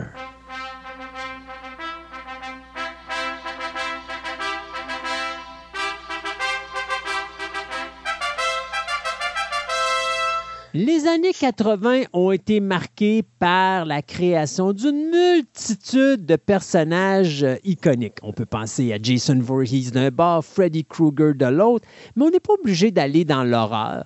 On peut aller également dans la science-fiction, notamment avec deux personnages dont on va parler aujourd'hui avec Mathieu, soit Robocop, qui a été fait en 1987, et trois ans plus tôt, The Terminator avec Arnold Schwarzenegger. Robocop versus Terminator. On parle franchise, on parle personnage. Quel personnage ou quelle franchise a euh, été, je pourrais dire, la plus impressionnante entre les deux et euh, qui pourrait peut-être remporter le combat entre un Robocop et un Terminator? Ben, tu sais, on a dans, dans, tout le temps, je pense que c'est sûr que si on s'en en 84, à la sortie de, Terminator. Le, film de, Terminator a un peu brassé quand même l'univers de la science-fiction. Euh, il a amené pas mal le, fait du, cyborg euh, dans le cinéma. Il y, en y en avait un peu avant, mais on s'entend que ça a comme parti un genre de. Ben, Terminator, Terminator a changé beaucoup de choses. D'abord, c'est un des premiers films que tu vas avoir le titre puis tu n'as pas les, les, noms des acteurs, puis le nom du réalisateur et tout ça. Donc ça, c'est un des premiers. Euh, un film qui était beaucoup plus axé action, donc, tu sais, à la Die Hard ou des choses comme ça, ben, Terminator est pas mal le film qui a lancé la mode. Moi, ce qui m'amuse avec Terminator, c'est que je me rappelle qu'ici à Québec, en 84, c'était pas le premier film du programme double. Tu sais, on avait souvent des programmes doubles, fait que tu avais le premier gros titre, puis tu avais le film de série B qui, remplissait le programme double. Et je me rappelle que Terminator était le deuxième film de ce programme-là. Il n'était pas le numéro un.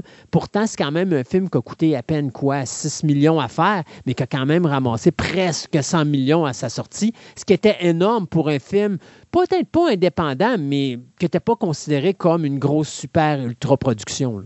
Ce qui est étrange un peu, c'est que le premier film peut être vu quasiment comme un slasher il y a pas mal les bases d'un slasher. C'est comme un film culte, dans le fond, qui est comme sorti de l'ombre de nulle part. Là, qui tu parles de quoi? tu parles de, Terminator? Oui, je parle de Terminator. C'est un slasher à, la base. C'est un, un, film d'horreur en partant. Là, euh, mais qui a comme été viré science-fiction, puis qui est comme devenu euh, autre chose. Même la franchise a viré carrément autre chose. Euh, euh, comparativement au premier film. C'est vraiment deux. Tu sais, comme le lien n'est pas là. là mm-hmm. c'est, il y a eu une évolution. Là, là on parle pas bien ben de Robocop, mais c'est un peu. La, Robocop est comme resté sensiblement la même chose. sais à part que lui, peut-être qu'il va aller plus dans, dans, faire des commentaires sur la, la sur, la société. Ça va peut-être plus aller vers cette, direction-là. Il est peut-être un petit peu plus peut-être euh, cérébral. Si il est moralisateur. Ouais, c'est ça. C'est, c'est une autre franchise un peu. Euh, mais en tout cas, tu sais, regardes les deux franchises en, pour qu'est-ce qu'ils sont. Euh, peut-être que tu sais, la, la, franchise de Terminator va avoir deux classiques. Euh, dans toute sa franchise. Puis Robocop va se soutenir sur un film principalement. Euh, oui, il y a eu euh, plusieurs séries télé pour chaque chaque franchise. Ben, Terminator, il y en a plus une majeure qui est sortie de, dans, vers les 2008, je pense. Ben, tu as Terminator de Sarah Connor Chronicles à la télévision pour cette série-là qui a eu deux saisons. Puis du côté de l'autre, ben, tu euh, as eu deux. Enfin, tu as eu une série télé plus euh, tu as eu une mini-série. Fait que tu as eu la série télé qui était Robocop. Euh, et puis, si je ne me trompe pas, ça, c'était en 94. Et puis, tu avais Prime Directive qui était au début des années 2000, qui était une mini-série de quatre épisodes de une heure et demie chaque épisode, si je ne me trompe pas. Ouais, puis tu as eu aussi les, les, les, les, comics, là. Ouais, c'est ça. Euh, mais les séries animées, euh, euh, ouais, ben, t'as pas eu de séries animées du côté de Terminator. T'as eu ce qu'on appelle des web series, là. parce que je me rappelle, moi, de Machima. C'est Machina. Machina. Ou Machina, ouais, quelque chose de genre. Ouais, en tout cas. Euh, mais tu sais, personnellement, il y avait la série Robocop. Ben, il y a eu deux séries d'animation, je pense, Robocop. Euh, il y a eu la série de 88, puis il y a eu la série de 98, là, Alpha Commando. Mais euh, moi, personnellement, je te dirais, la série télé de Terminator, Sarah Connor Chronicles, j'ai adoré la première saison. j'ai trouvé la deuxième beaucoup trop longue. Ils ont comme dilué le produit qui était excellent dans la première. Euh, Robocop, je trouvais que la série télé, qui est une longue saison quand même, euh, était très respectueuse de l'univers, mais ça s'en allait beaucoup plus dans la direction de Robocop 2 ou Robocop 3, qui était rendu quasiment du Robocop familial, contrairement au premier Robocop de Verhoeven, qui était vraiment le Robocop adulte. Ouais, ben c'est ça. C'est, je, te suis pareil pour Terminator euh, Sarah Connor Chronicles. Je pense que c'est à partir de la deuxième saison au milieu, là. Il y a comme un, un virage qu'ils font au milieu de la saison, puis euh, c'est là où que tout, ça, ça perd le nord carrément, là, mais ça reste quand même une, une bonne série. Oui. Euh, puis la, la, la, série de, de Robocop, ben, j'ai écouté les, les peut-être la, la, première c'est première demi, là, puis c'est ça, ça m'a perdu à la longue. C'était trop c'était trop léger rendu là. C'est, c'est, en tout cas, c'est, c'est, c'est deux univers qui euh, sont pas capables de se soutenir ou euh, d'aller rechercher, je pense, qu'est-ce que les originaux ont apporté. C'était ces deux univers qui essayent de, de, de se de, de se, se, mettre à jour euh, depuis des années, puis à chaque attentat, sont, ils, ils, se retombent, euh, ben, ça plante. C'est, c'est, je, je, sais pas, tu sais, comme dans Terminator, après un bout, euh, on, sort, euh, on a sorti Terminator 3 que, euh, tant qu'à moi, a comme craché sur Terminator 2. on a sorti sa suite avec Terminator Salvation, que moi, je pense dans cette franchise-là, c'était la meilleure place où, c'était, où on peut aller. Où est-ce que cette franchise-là, ouais, ben c'est la seule place tant qu'à moi que cette franchise-là peut aller parce que après ça, avec Terminator Genesis puis euh, Terminator Dark Fate, on a refait le 2. Essentiellement, tu sais, puis c'est comme, ben, tu sais, tant qu'à refaire le 2, qui est un des meilleurs films qui existent, là, en tout cas dans mon catalogue à moi, là, euh, je me dis, ben, tu sais, j'ose pas écouter Terminator 2. On a fait tout parfaitement dans ce film-là. Fait que. Euh, parfaitement, je suis pas d'accord. Terminator 2, l'édition complète de deux heures et c'est quoi deux heures et demie, je pense, la version complète de Ouais, quelque chose de même, ouais. Ça, je suis d'accord avec toi. La version cinéma, c'est une version que j'ai détestée. Tant qu'à ça, j'aime mieux l'original. Détesté. J'ai détesté parce qu'il y avait trop de trous dans l'histoire. Là, on parle d'un film qui manquait quoi, 20, 30 minutes? Euh, de contenu. 17 minutes, je pense. bon, OK. Puis il manquait des affaires vraiment importantes, assez pour dire qu'à un moment donné, le Terminator se met à avoir des, des, des émotions, puis il n'explique pas pourquoi. Euh, contrairement à dans la version longue où est-ce qu'il parle du chip, puis qu'il nous montre l'utilisation, puis là, tu dis, ah, OK, ça, c'est crédible, je comprends, puis je l'accepte. Euh, Terminator, 2, Terminator 2, pour moi, prenait beaucoup de liberté que ne faisait pas le premier Terminator. Le premier Terminator, comme tu dis, c'est un straight to the heart movie, c'est-à-dire que euh, on, ne zigonne pas sur les, sur, les affaires, on va directement au point, puis c'est un film que tant qu'à moi, au niveau du rythme, il se maintient très bien. Terminator 2, le centre du film est excessivement long. Il euh, y, a une période à un moment donné où le film, a comme, on dirait que le réalisateur a mis le pied sur le break au niveau de la, scénarisation, où, il manque de momentum, ce que tu n'avais pas connu dans le Terminator 1. Quand tu écoutes le director Scott, ben, le director Scott est intéressant parce que ce trou-là, te permet d'avoir de l'information qui est valable pour le reste. Donc, d'où vient le T-1000? Parce qu'à un moment donné, le T-1000, on l'a perdu dans le film, puis là, tu le vois arriver sur une voiture, de, sur une moto de police. C'était jamais expliqué dans le deuxième pourquoi, dans, la version cinéma, mais tu le comprends dans le Director Scott. Donc, tu sais, c'est plein d'affaires comme ça qui font que le Director Scott, je suis tout à fait d'accord avec toi, que c'est un film qui est pratiquement parfait, mais la version cinéma originale, pas du tout d'accord. C'est un film que j'avais détesté à l'époque. Euh, puis tu vois que j'ai, j'avais racheté la version originale, pas Director Scott, euh, en, cassette vidéo. Puis j'avais encore détesté le film. Puis quand je l'ai vu, le, Director Scott, là, j'ai dit Ah, OK, là, j'ai aimé le film parce que là, l'histoire passait beaucoup mieux. Ah, OK. Euh, ben, je trouve que dans le Director Scott, il y a peut-être des scènes de trop. Là. Il y a des scènes que ben, il rajoute. Mais euh, la chip, euh, justement, est, modifiée dans la version longue. C'est sûr que je ne veux pas trop qu'on s'attarde non plus. Je vais juste mhm. parler d'un film parce qu'on a beaucoup encore à, couvrir. Mais euh, dans la, ils ont changé la, scène. Il y a un bout où que justement dans la version courte, il dit que que, Skynet le ben, que, son ordinateur est là pour apprendre, mais il élabore que dans la version longue, ils disent que la chip, il l'a, mais qui est bloquée. Puis euh, c'est pour ça qu'on a la scène où il fouille dans la tête. Mais en tout cas. Euh, les, deux franchises, tant qu'à moi, les deux premiers films sont quand même respectables. Puis c'est à partir du troisième film vraiment que le, les univers se, se plantent. Peut-être que, tu sais, comme je te dis, le deuxième film, euh, qui est un, des, meilleurs films euh, pour moi.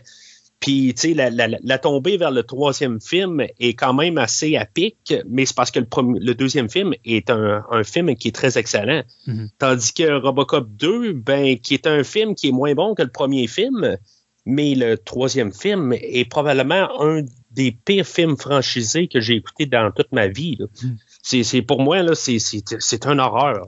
je, je, sais pas comment dire ça là, mais il y, aura pas de mot qui va être assez horrible pour dire comment que c'est un, un ben, morceau de. de C'était le Genesis de la série Terminator, tant qu'à moi. Ah, ben Genesis est pas mal supérieur à, Robocop 3, tant oh. qu'à moi. Là. Moi, je trouve que c'est un, un, ramassis de n'importe quoi, Genesis de Terminator. C'est un film que j'ai détesté. Dark Fate, il y a ses défauts, mais je trouve que Darth Fate est plus intéressant et de meilleure qualité que ce que Genesis nous a montré. Moi, Genesis, euh, écoute, euh, tant qu'à prendre des personnages du premier film puis les refaire numériquement, puis de remplacer d'autres personnages par d'autres acteurs, changer le concept parce que ça marche pas. C'est mélangeant. C'était du n'importe quoi, c'était du on fait ce qu'on peut avec ce qu'on a. Euh, donc, ça ramène un peu à ce que Robocop 3 avait comme, comme style. Mais il faut se rappeler une affaire, par exemple. Robocop, à partir du deuxième, bien qu'il est violent, là, à partir du deuxième, Robocop commence à devenir un film beaucoup plus axé sur les jeunes. Euh, c'est un mhm. film qui veut donner un accès à de l'adolescence, euh, donc on veut aller chercher un auditoire beaucoup plus jeune, d'où la raison pourquoi Robocop 3 fait l'air plus d'un film de super-héros que euh, du Robocop original, où là c'est vraiment un film policier avec le personnage d'Alex Murphy qui soudainement a toutes ces problématiques où est-ce que là, il y est une machine, y est un humain, euh, où est-ce que son côté humain euh, existe encore et comment qu'il existe encore, comment qu'il peut euh, essayer de renouer avec son ancienne vie, est-ce qu'il peut le faire sans blesser sa famille? On touche un peu à ça dans le deuxième, mais je pense que le premier va vraiment au fond des choses et c'était l'intérêt du premier Robocop qui était beaucoup plus un film, tu sais, on va le mettre 13 ans indicatif, là, mais moi personnellement, je trouve que c'est un film qui aurait dû être 16 ans, non pas seulement pour sa violence, mais à cause de son contenu de base qui était beaucoup plus mature.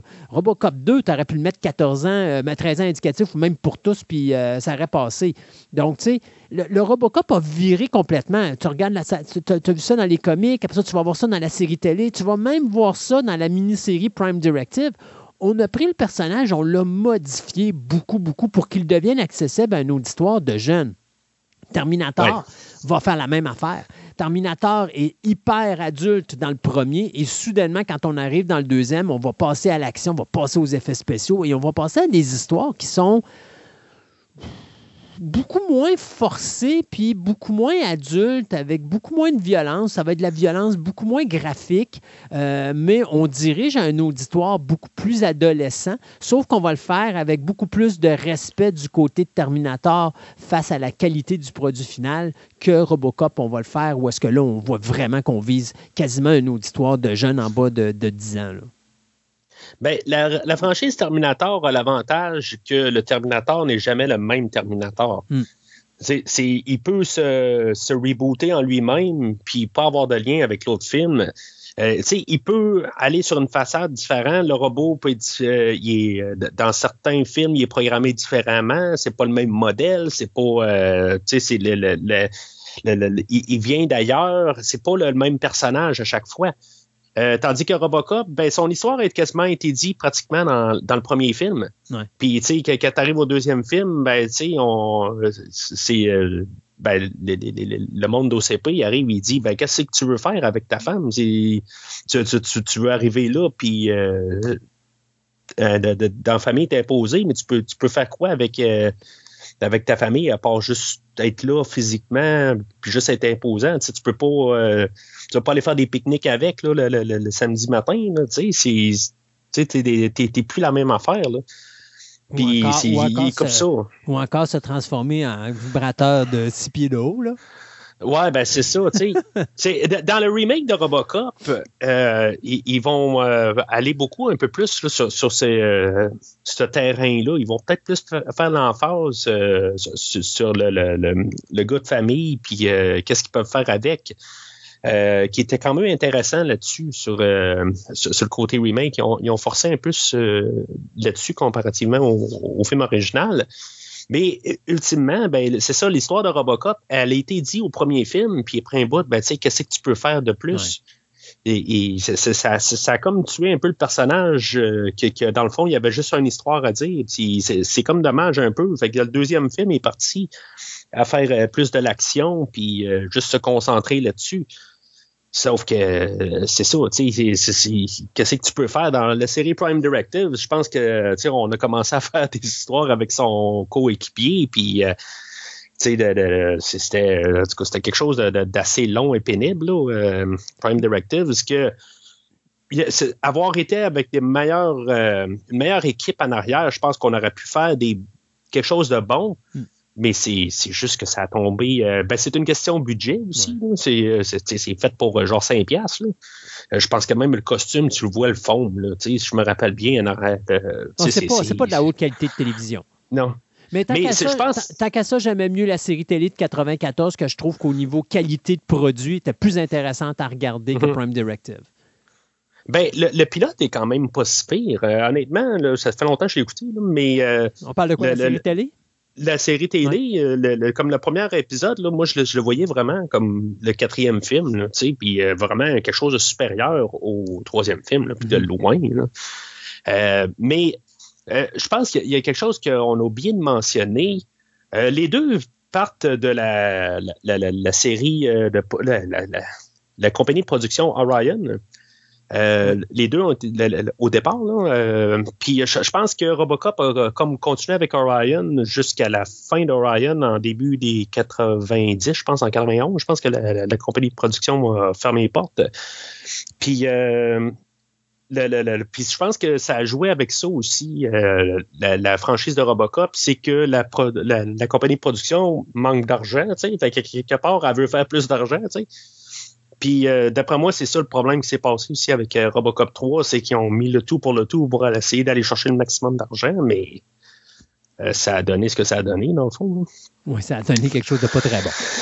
Ouais, mais c'est ça, mais tu sais, quelque part, c'est du monde qui ont de l'argent, qui essaie d'aller chercher de l'argent. Au départ, c'est un produit, hein, tu sais, de, de, sortir pour aller chercher euh, le, plus de cash pour pouvoir continuer pour faire ton prochain film, tu sais, que ce soit une franchise ou un nouveau film, mais tu sais, à la base, c'est des, films sont faits pour faire de l'argent. Tu sais, euh, on peut pas se le cacher. Ça, c'est pas. Euh, c'est autant qu'on voudrait croire que sont faits pour vouloir juste plaire le monde. Euh, puis, euh, mais en tout cas, c'est fait pour l'argent, quoi. Euh, mais c'est ça. En tout cas, pour pour la franchise de, Robocop, c'est ça, ça, tombe que c'est, on, voit le cœur qui est là dans le premier film avec la, avec, la mise en scène de, Paul, Verhoeven. Euh, puis que c'est même son commentaire euh, sur la, la, la, la, consommation, justement. Euh, c'est tellement. c'est un, bon commentaire en tant que tel, puis comment ça en est ridicule.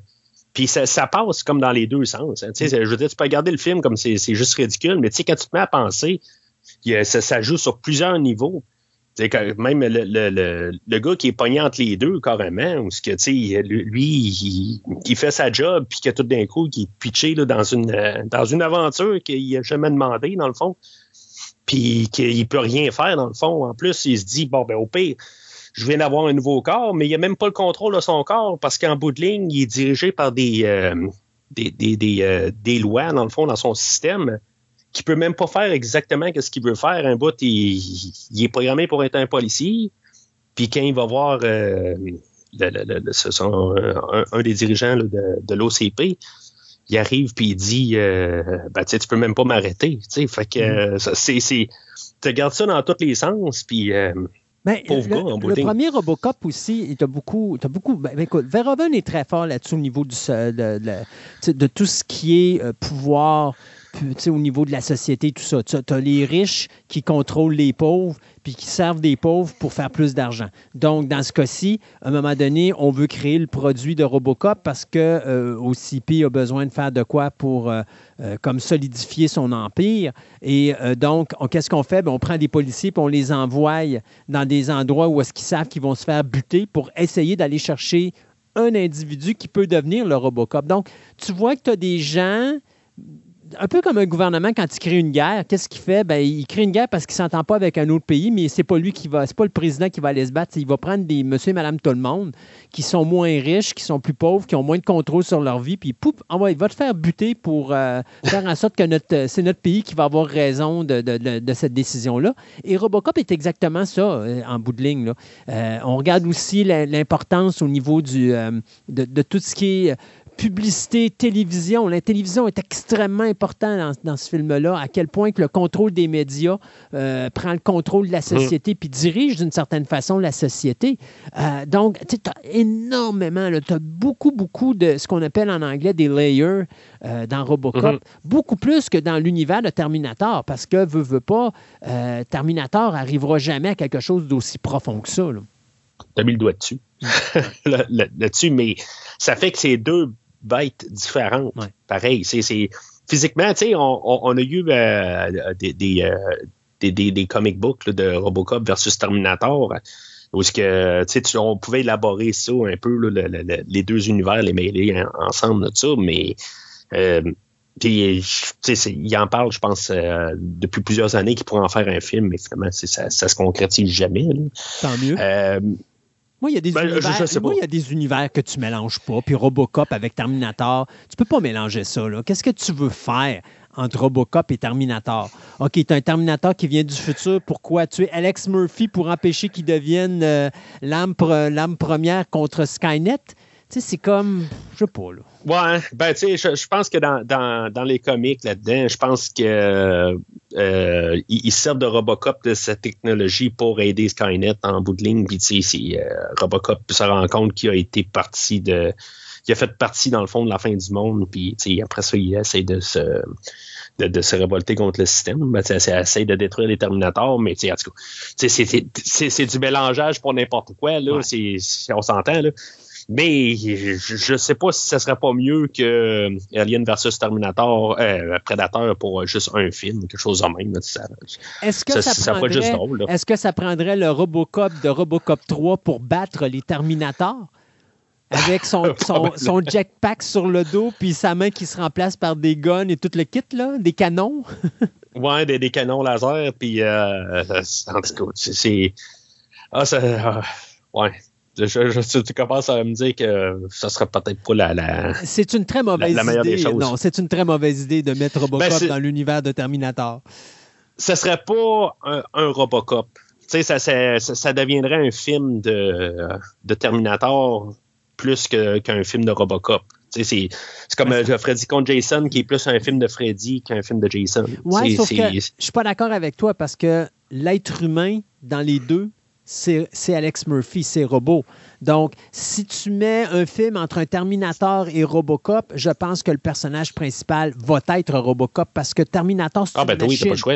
T'as pas le choix, exactement. Donc, ça va être plus un film Robocop qu'un film Terminator. Terminator va faire le bad guy, va faire le vilain, va faire ce qu'on a dans le, T, le T1000 dans Terminator 2.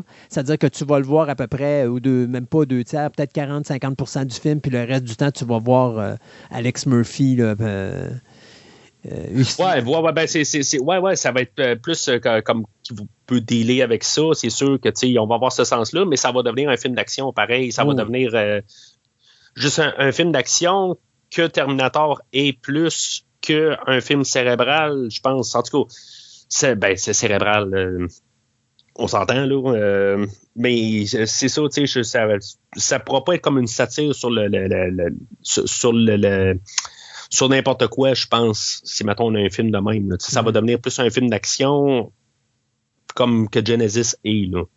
Je pense que c'est ça que ça, peut juste devenir. Euh, dans la franchise de robots, moi, je pense que là, il y a un projet depuis des années où est-ce qu'on va faire un Robocop 2 qui va flusher toutes les autres Robocop puis qui va suivre le Robocop. Ça, c'est la nouvelle mode, là, scraper les franchises mhm. pour juste le plaisir de faire du cash puis de montrer qu'on est meilleur que les autres. Euh, c'est un projet qui a l'air à tomber dans l'oubli, mais des fois, il revient, puis des fois, il retombe à l'oubli. on a changé de réalisateur, on a trouvé un nouveau réalisateur, mais le projet avance toujours pas. On, on parle de ramener Peter Waller dans le rôle d'Alex Murphy. Moi, je pense que si on reprend Peter Waller à l'âge qui est rendu, on va mettre la combinaison sur le corps, il va faire une crise cardiaque pendant le tournage.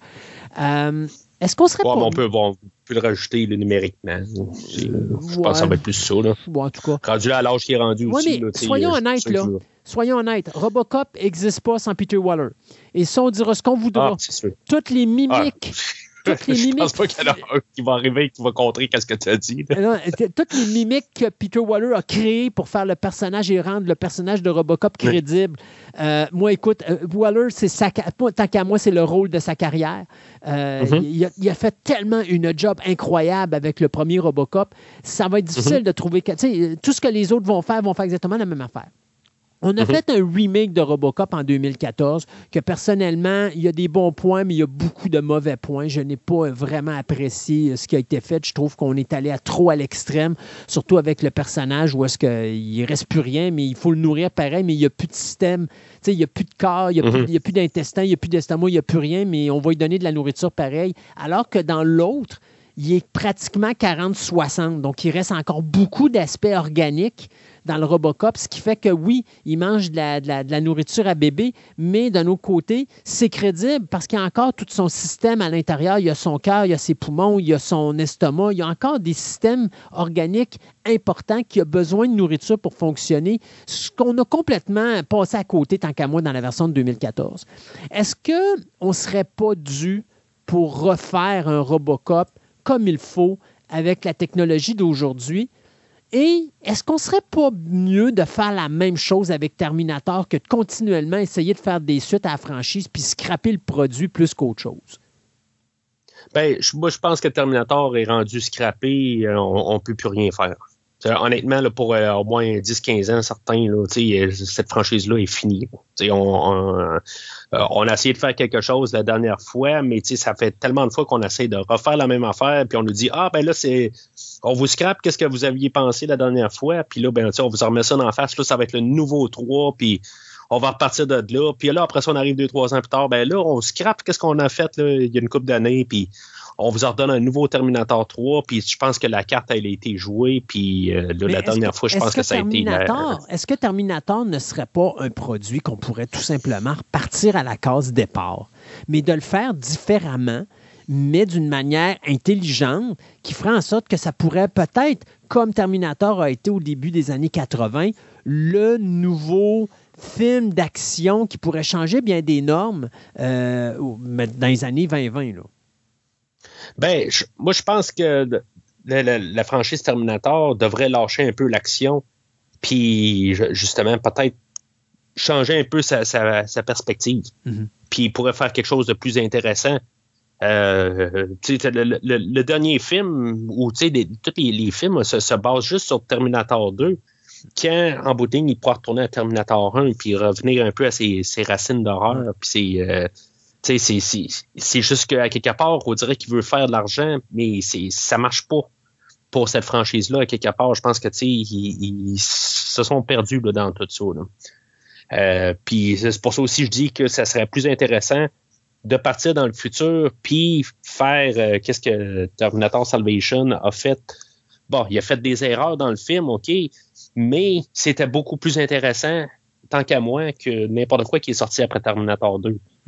Fait que euh, je pense que c'est la seule place où, tu sais, s'ils veulent rester dans le même timeline, c'est la seule place où ils peuvent aller. Euh, ou en tout cas, ils pourraient me surprendre aussi, là, mais rendu là, je pense que il faudrait que ça soit mis, je pense carrément ailleurs de, de, de, de, James Cameron, n'importe qui, là, je pense que ça, ça pourrait repartir correctement mais il faudrait vraiment tout déconstruire le, la, franchise puis la repartir totalement nouveau. comme tu dis, on pourrait faire ça. Peut-être à, la genre de, Robocop de 2013, en tout cas le remake, 2014. Peut-être qu'on pourrait faire quelque chose, mais tu sais, vraiment, tu tout rebâtir au complet, puis essayer de, de, lâcher Terminator 1, Terminator 2, puis juste comme peut-être carrément s'en repartir euh, au complet. Euh, on pourrait partir quelque chose avec ça. en réalité, ce que tu dirais, c'est ça serait peut-être bien de reprendre Terminator, de recommencer, mais un peu comme on a fait avec la planète des singes. Si on se rappelle, dans le premier planète des singes des années 60, euh, ben, 67, on commence dans le futur. puis après ça, on redescend, puis après ça, on remonte comment que on vient dans le passé, puis là, on montre comment que la planète des singes est devenue la planète des singes. Quand on a fait les remakes, on a montré au départ comment qu'on est devenu la planète des singes. Euh, donc, on a changé tout simplement la. Sans changer la storyline, on a juste changé le début à l'emplacement qu'on l'a commencé. tu parles de la dernière trilogie de, Exactement, la dernière trilogie, où est-ce qu'on voit vraiment comment, comment on a créé la planète des singes, alors que quand on allait dans la série originale, on était à la fin, et là, on revient au début, puis on voit par la suite, à partir du troisième film, comment ça a commencé. Là, on commence tout de mhm. suite avec comment ça a commencé. Terminator, on pourrait faire carrément la même chose, c'est-à-dire commencer carrément dans le futur avec, euh, mettons, l'attaque de Skynet qui détruit l'univers, ben, la, la, la, la, population, la société, puis après ça, sauter dans le futur, puis montrer comment Skynet est avant de peut-être retourner dans le passé, puis là, revenir plus tard dans le reste de la continuité de, Terminator. Mais c'est sûr que Terminator, présentement, il faut qu'on arrête de faire des films de. On essaye de faire un Terminator 3, puis un Terminator 6, puis là, on va. Il faudrait refaire au début, parce que je pense que, comme tu dis, Terminator ne peut pas continuer. Du côté de Robocop, par exemple, c'est un petit peu plus complexe, parce qu'on a déjà un remake. Mais moi, mm-hmm. je pense qu'on serait dû pour resetter le personnage et le refaire au goût du jour euh, d'une façon plus intelligente que ce qui a été fait en 2014. Tu veux dire, euh, rebooter pareil? On n'a pas le choix, parce que tu peux pas. là, là, on est rendu avec deux lignes temporelles. Moi, tant qu'à ça, tant qu'à ben, il n'y aura, plus, euh, y aura plus de suite au remake. C'est pas mal ça, sûr. Effectivement. Moi, je, puis je pense que ce serait une erreur. Moi, je pense qu'il faudrait qu'on qu'on reboot l'univers, mais qu'on reboot le personnage d'une façon intelligente et surtout avec de la crédibilité et de la technologie d'aujourd'hui. Juste pour euh, nuancer, puis pour bien comprendre qu'est-ce que tu n'aimes pas avec le, nouveau film. Le, nouveau film, ben, que le nouveau film, il y a quasiment, 20, euh, quasiment 10 ans. Là, ça, va vite, hein? mais, euh, tu sais, le, c'est un film qui était familial, je me rappelle. J'étais genre euh, général euh, déconseillé aux enfants, quelque chose de même. Ah oui, OK, ça ne me rappelle pas. Ben, ou, tu sais, il est peut-être 13 ans. Il était 13 ans indicatif, ça aurait plus de bon sens. Tandis que le film original, je, pense qu'il est quelque chose comme 16 ans en plus. Là, non, le premier était 13 ans indicatif. D'ailleurs, il y a beaucoup, ben, pas qu'il était 14 ans, mais il y a beaucoup de monde qui n'était pas d'accord avec cette cote-là. Mais tu sais, remarque, je suis allé voir Starship Troopers de Paul Verhoeven, puis, euh, tu sais, moi, ce film-là aurait jamais dû sortir en bas de 16 ans. D'ailleurs, il a été mis 16 ans, je pense, après un mois parce que là, il y avait trop de plaintes de gens qui. Euh, tu sais, moi, je me rappelle, j'avais été voir le film avec mon, mon, épouse au cinéma. Puis on avait dans la rangée d'en avant un père avec deux enfants. Puis à un moment donné, quand il commence à disséquer la bébite, que l'un des enfants tombe malade, c'est parce que, voyons, c'est, ça, pour moi, c'est aberrant. D'ailleurs, c'est le seul film que quand je suis sorti de la salle, j'ai demandé à voir le gérant du cinéma pour dire ça n'a pas de sens de mettre ce film-là très indicatif. C'est irresponsable. Euh, parce que c'était. Du Verhoeven, de toute façon, ça se met pas 13 ans indicatif. C'est un, un gars qui va te montrer de la violence d'en face, il va te mettre du sexe d'en face, il va utiliser un langage vulgaire d'en face. C'est un gars qui n'a pas peur de déranger. Euh, pensez, c'est quand même le gars qui a fait Showgirl, c'est quand même le gars qui a fait euh, The Hollow Man, c'est le gars qui a fait Flesh and Blood. The Fourth Man aussi, qui était, qui était un film où est-ce que, à un moment donné, on va toucher à l'homosexualité, mais c'était pas pour les tout petits. et Total Recall, Basic Instinct, c'est lui aussi. Fait que, tu sais, c'est mhm. pas un réalisateur de films pour familial. C'est un gars qui a pas, il fait ça pour les adultes, il a des messages à passer. Puis quand il passe, il vous les met d'en face. C'est Verhoeven. Euh, d'ailleurs, si vous l'écoutez en entrevue, il est assez spécial comme individu. Euh, des fois, il me fait peur quand il parle. J'ai toujours l'impression que c'est le genre de gars qui va me donner à partir sur une dérape, puis euh, il, va, il va se déguiser en, Robocop, puis il va s'aller dans la rue liquider tous les gens qui ne font pas son affaire. mais... mais... je pense que le premier Robocop, je l'ai vu au cinéparc avec mes enfants, avec mes parents, genre en 87. Euh, l'été 87, je devais avoir 6 ans. Mais oh mon Dieu Seigneur! Horreur! Horreur, parent à, Mathieu. Horreur! Ah, mais euh, ouais, mais regarde. Peut-être euh, déjà un, an ou deux avant, j'écoutais déjà des Vendredis 13. ça, ça, non, c'est, ça pas. Tu peux pas être viré sur le crackpot comme t'es là. Ah ouais, ben. mais mais, ma question demeure la même. Est-ce que, euh, tu sais, on fait un film qui est plus familial avec Robocop, est-ce qu'on ne devrait pas juste rebooter le personnage aussi comme Terminator puis restarter à neuf avec la technologie d'aujourd'hui? Ouais, ben avec. Euh, ben, la, réponse reste pareille pour, Terminator. Elle devrait. Euh, ben, on pourrait faire ça. Puis tu sais, tu parlais de, Genesis tantôt. Moi, la première partie de Genesis, je, je trouve que quand même, qu'est-ce qu'on a fait avec, je trouve ça quand même pas pire. Euh, c'est juste la deuxième moitié que je, je veux dire, je trouve quasiment là, euh, intolérable. Oui, c'est ça, mais la première partie, oui, il y a du numérique et des, euh, des, choses, ça, ça on essaye de, comme quasiment faire du Marvel avec. je pense que c'est le réalisateur de justement Thor, je pense, je me trompe pas, le, réalisateur dans, dans Terminator Genesis, mais euh, partir dans le futur puis revenir en arrière, puis oui, ça, ça pourrait être intéressant, la genre de planète des singes. Euh, mais pour, euh, euh, ben, c'est ça, je disais tantôt. Pour Robocop, juste la nuance que, que, que, tu faisais tantôt, est-ce que c'est plus une question de, de, de, que, que tu n'aimais pas la manière que le nouveau, est, ben, le, le, film de 2014 étalé? C'est-tu parce qu'il est trop général ou euh, qu'il est trop. le, euh, problème de Robocop 2014, pour moi, c'est qu'on a transformé euh, le personnage de robot en super-héros. Euh, comme je te disais tantôt, la face, ce qui reste de, de Alex Murphy, il ne reste plus rien. Tu comprends? Ben, c'est ce qu'on fait avec Genesis, dans le fond. Ouais, Ils transformé en super-héros. Il reste plus rien du, de Alex Murphy. Là. Il reste quoi? Le cerveau, puis euh, la colonne vertébrale, puis quoi? Deux, trois petits organes. sais, il reste plus rien. Alors que dans Robot de 87, Murphy. Oui, mais ces organes, ça ne change rien. On mais que... c'est une question d'identité. Euh, Murphy, quand il est robot, il, est, il, y a il y a 40% de son corps humain qui est encore là. Il est, il est encore il ressent quand même des affaires. C'est logique. Dans Robocop 2014, il n'y a aucune logique. Là. Tu comprends? Il ne reste plus grand-chose. De, ben, il y a encore la tête. C'est la, tête qui contrôle tout. Je suis d'accord, mais tu comprends qu'un individu comme tel, il ne reste plus grand-chose. Alors, ton identité propre à l'individu n'est pas la même avec Robocop de 2014 que Robocop de 87. L'autre chose, dans le 87, Robot, quand il marche, tu sens son poids. Dans la version ben, de 2014, il vole quasiment dans les airs, puis euh, il arrive sur. Quand il frappe le sol, il est supposé être euh, une coupelle de tonnes, là. Puis il arrive sur le sol, puis il n'y a pas de trou dans le sol. Puis il court, puis il peut courir. Oui, il n'y a pas de trou, mais il ne fait pas de trou dans le sol. Puis il est, dans, il est sur de la terre. Tu comprends? Il y a des logistiques qui n'étaient pas respectées dans Robocop 2014, qui étaient logiques dans le Robocop de 87. C'est pour ça que moi, Robocop 2014, c'est pas un film que j'ai apprécié beaucoup parce que c'est un film, j'arrivais pas à embarquer. Il y avait tout le temps quelque chose qui faisait. Oui, il y avait des bonnes bases dedans, il y avait des choses qui étaient intéressantes, mais je suis désolé, pour moi, Robocop 2014, c'est pas ce que Robocop aurait dû être. On a transformé le personnage en quelque chose qui était euh, un peu comme ce qu'on fait aujourd'hui, c'est-à-dire on va vous présenter un visuel pas de tête.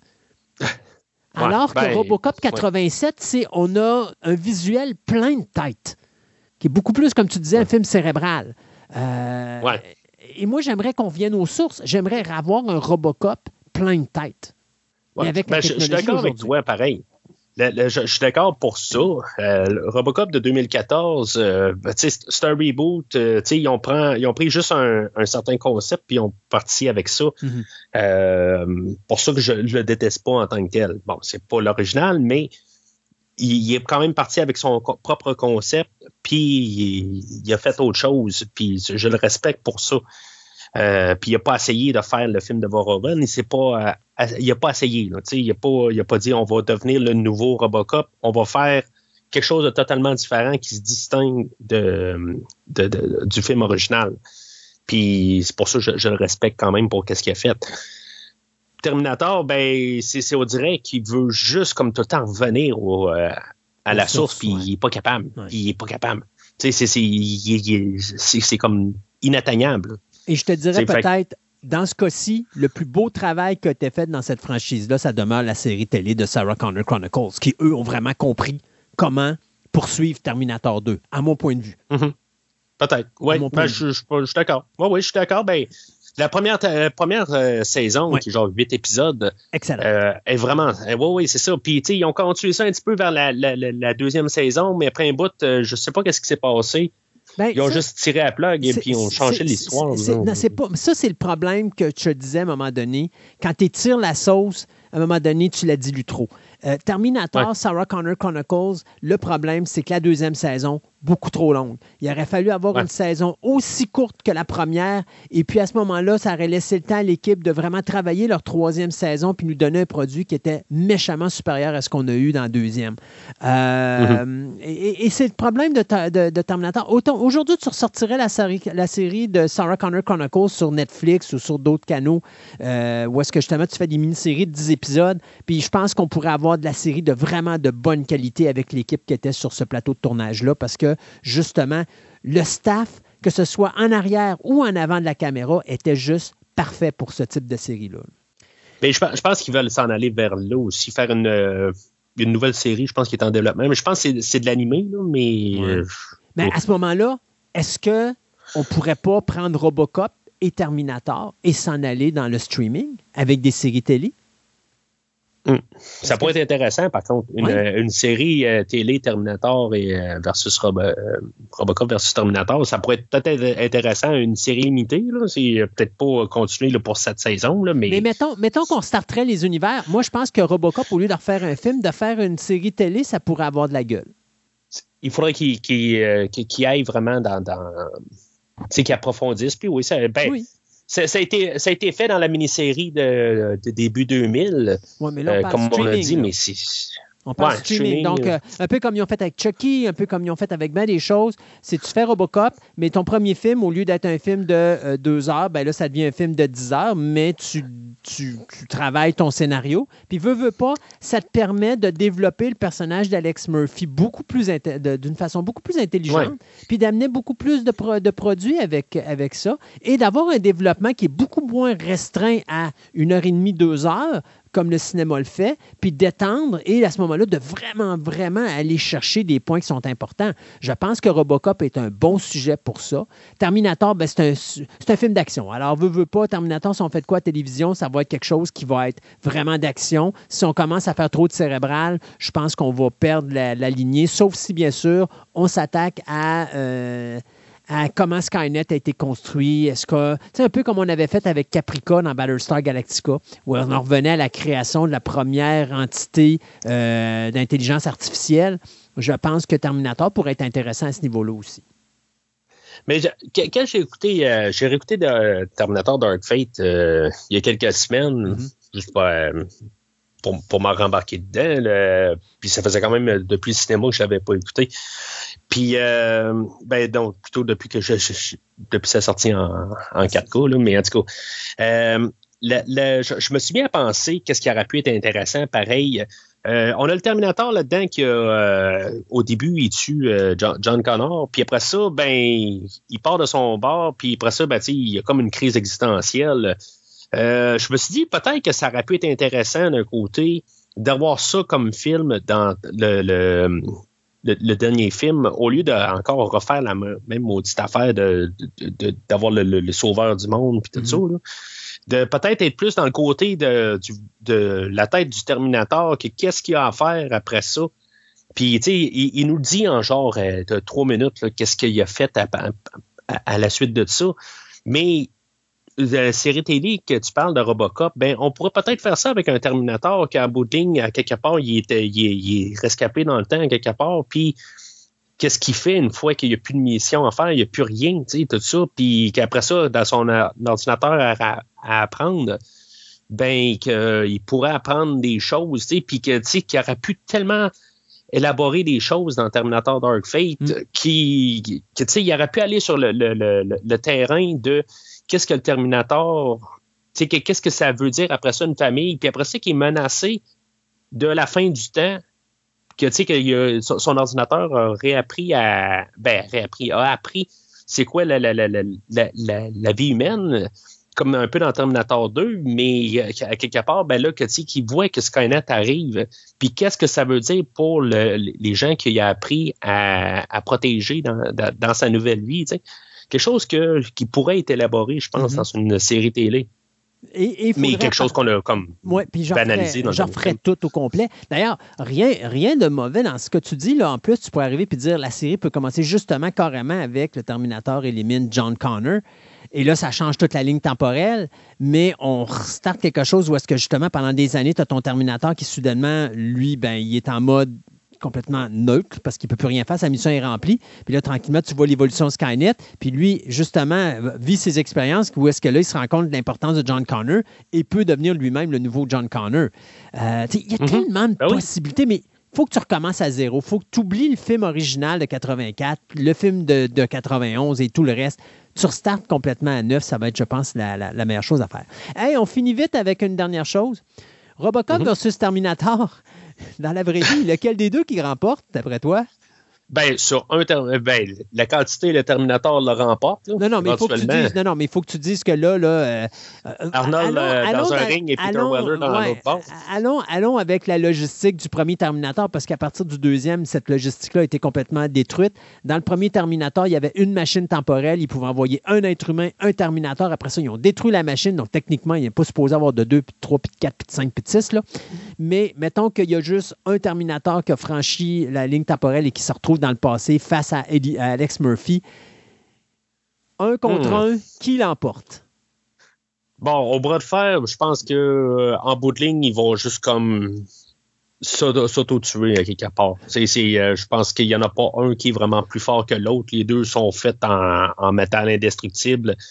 Euh, autant qu'ils vont se balancer, autant de, de, balles de fusil, à quelque part, sont les deux il n'y en a pas une balle qui va réussir à toucher l'autre.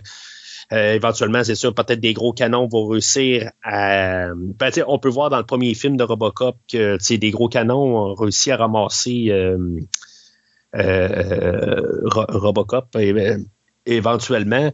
Éventuellement, je pense quand même qu'il n'y a pas juste peut-être des lasers qui peuvent détruire le Terminator, mais en tout cas, c'est juste parce qu'on ne joue pas sur les mêmes bases. Euh, ben, c'est ça. Je pense que les deux, à la longue, ben, il y en a un qui pourrait être peut-être chanceux de réussir à donner le, coup de grâce à l'autre, mais ça peut être pas mal euh, une scène en l'air, puis ça tombe sur euh, tel bord. Je pense que les deux sont de même force. En réalité, les deux sont pareils à une exception. Il reste quand même le côté humain d'Alex Murphy, ce que n'a pas le Terminator, mais Alex Murphy a quand même l'informatique qu'a Terminator. Donc, je pense que peut-être qu'Alex Murphy pourrait avoir un petit avantage de ce côté-là. Euh, mais l'autre, c'est une machine à tuer. L'autre, pendant qu'il va penser à quelque chose, l'autre, il sait exactement euh, comment détruire. Robocop est pareil, parce que Robocop aussi a sa chip euh, dans sa tête là, qui lui permet d'avoir autant de vitesse de, décisionnelle que le Terminator. C'est pour ça que je te dis, les deux sont pas mal similaires parce que c'est deux machines, mais le côté humain de Alex Murphy peut peut-être être un petit avantage euh, face au Terminator. Donc, euh, moi, je sais pas. C'est sûr que ça serait, que ce serait un combat euh, très serré. On s'entend qu'au niveau cinématographique, bien que Robocop possède probablement, tant qu'à moi, le meilleur film des deux franchises avec le premier Robocop, je pense qu'à la longue, ah au niveau du contenu, Terminator est beaucoup plus fort au niveau de la qualité des films qui ont été faits face à Robocop. puis même la série télé qui est beaucoup mieux ça. Mais, tu sais, Robocop je parle au niveau message, au niveau qualité de produit, tout ça. Je pense que le premier Robocop euh, est le meilleur produit de tout ce qui a été fait dans les deux franchises. Euh, ah oui? oui, Au, niveau, au niveau du contenu, au niveau de la recherche, au niveau euh, justement du travail, du message social et tout ça, je pense qu'il y a beaucoup plus de, de, choses. Robocop, le premier, a beaucoup plus de choses à dire que n'importe quel autre film dans la série de Robocop et dans la franchise complète de Terminator?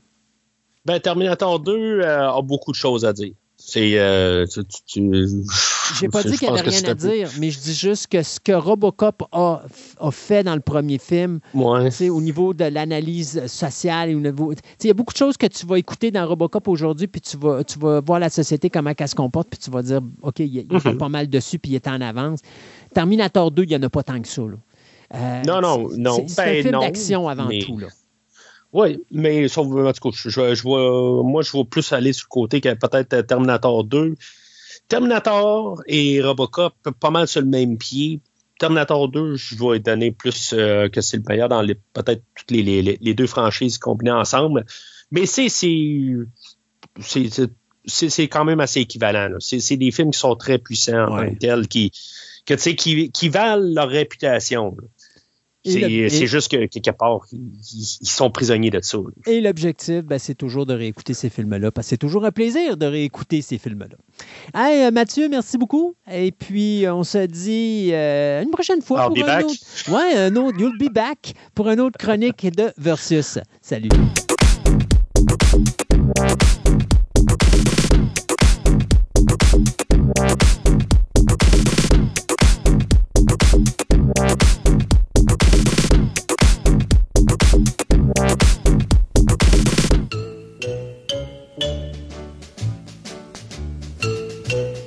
Grimpe en haut comme un lourdeau et lance des sons joyeux. Virevolte partout et nous en joue. Tout le monde sait que c'est Slinky, un vrai numéro, un vrai cadeau, de tous le plus recherché. Le succès du jour pour jouer à son tour. Tout le monde sait que c'est Slinky, c'est Slinky, c'est Slinky, le grand plaisir des enfants. C'est Slinky, c'est Slinky, de tous le plus excitant.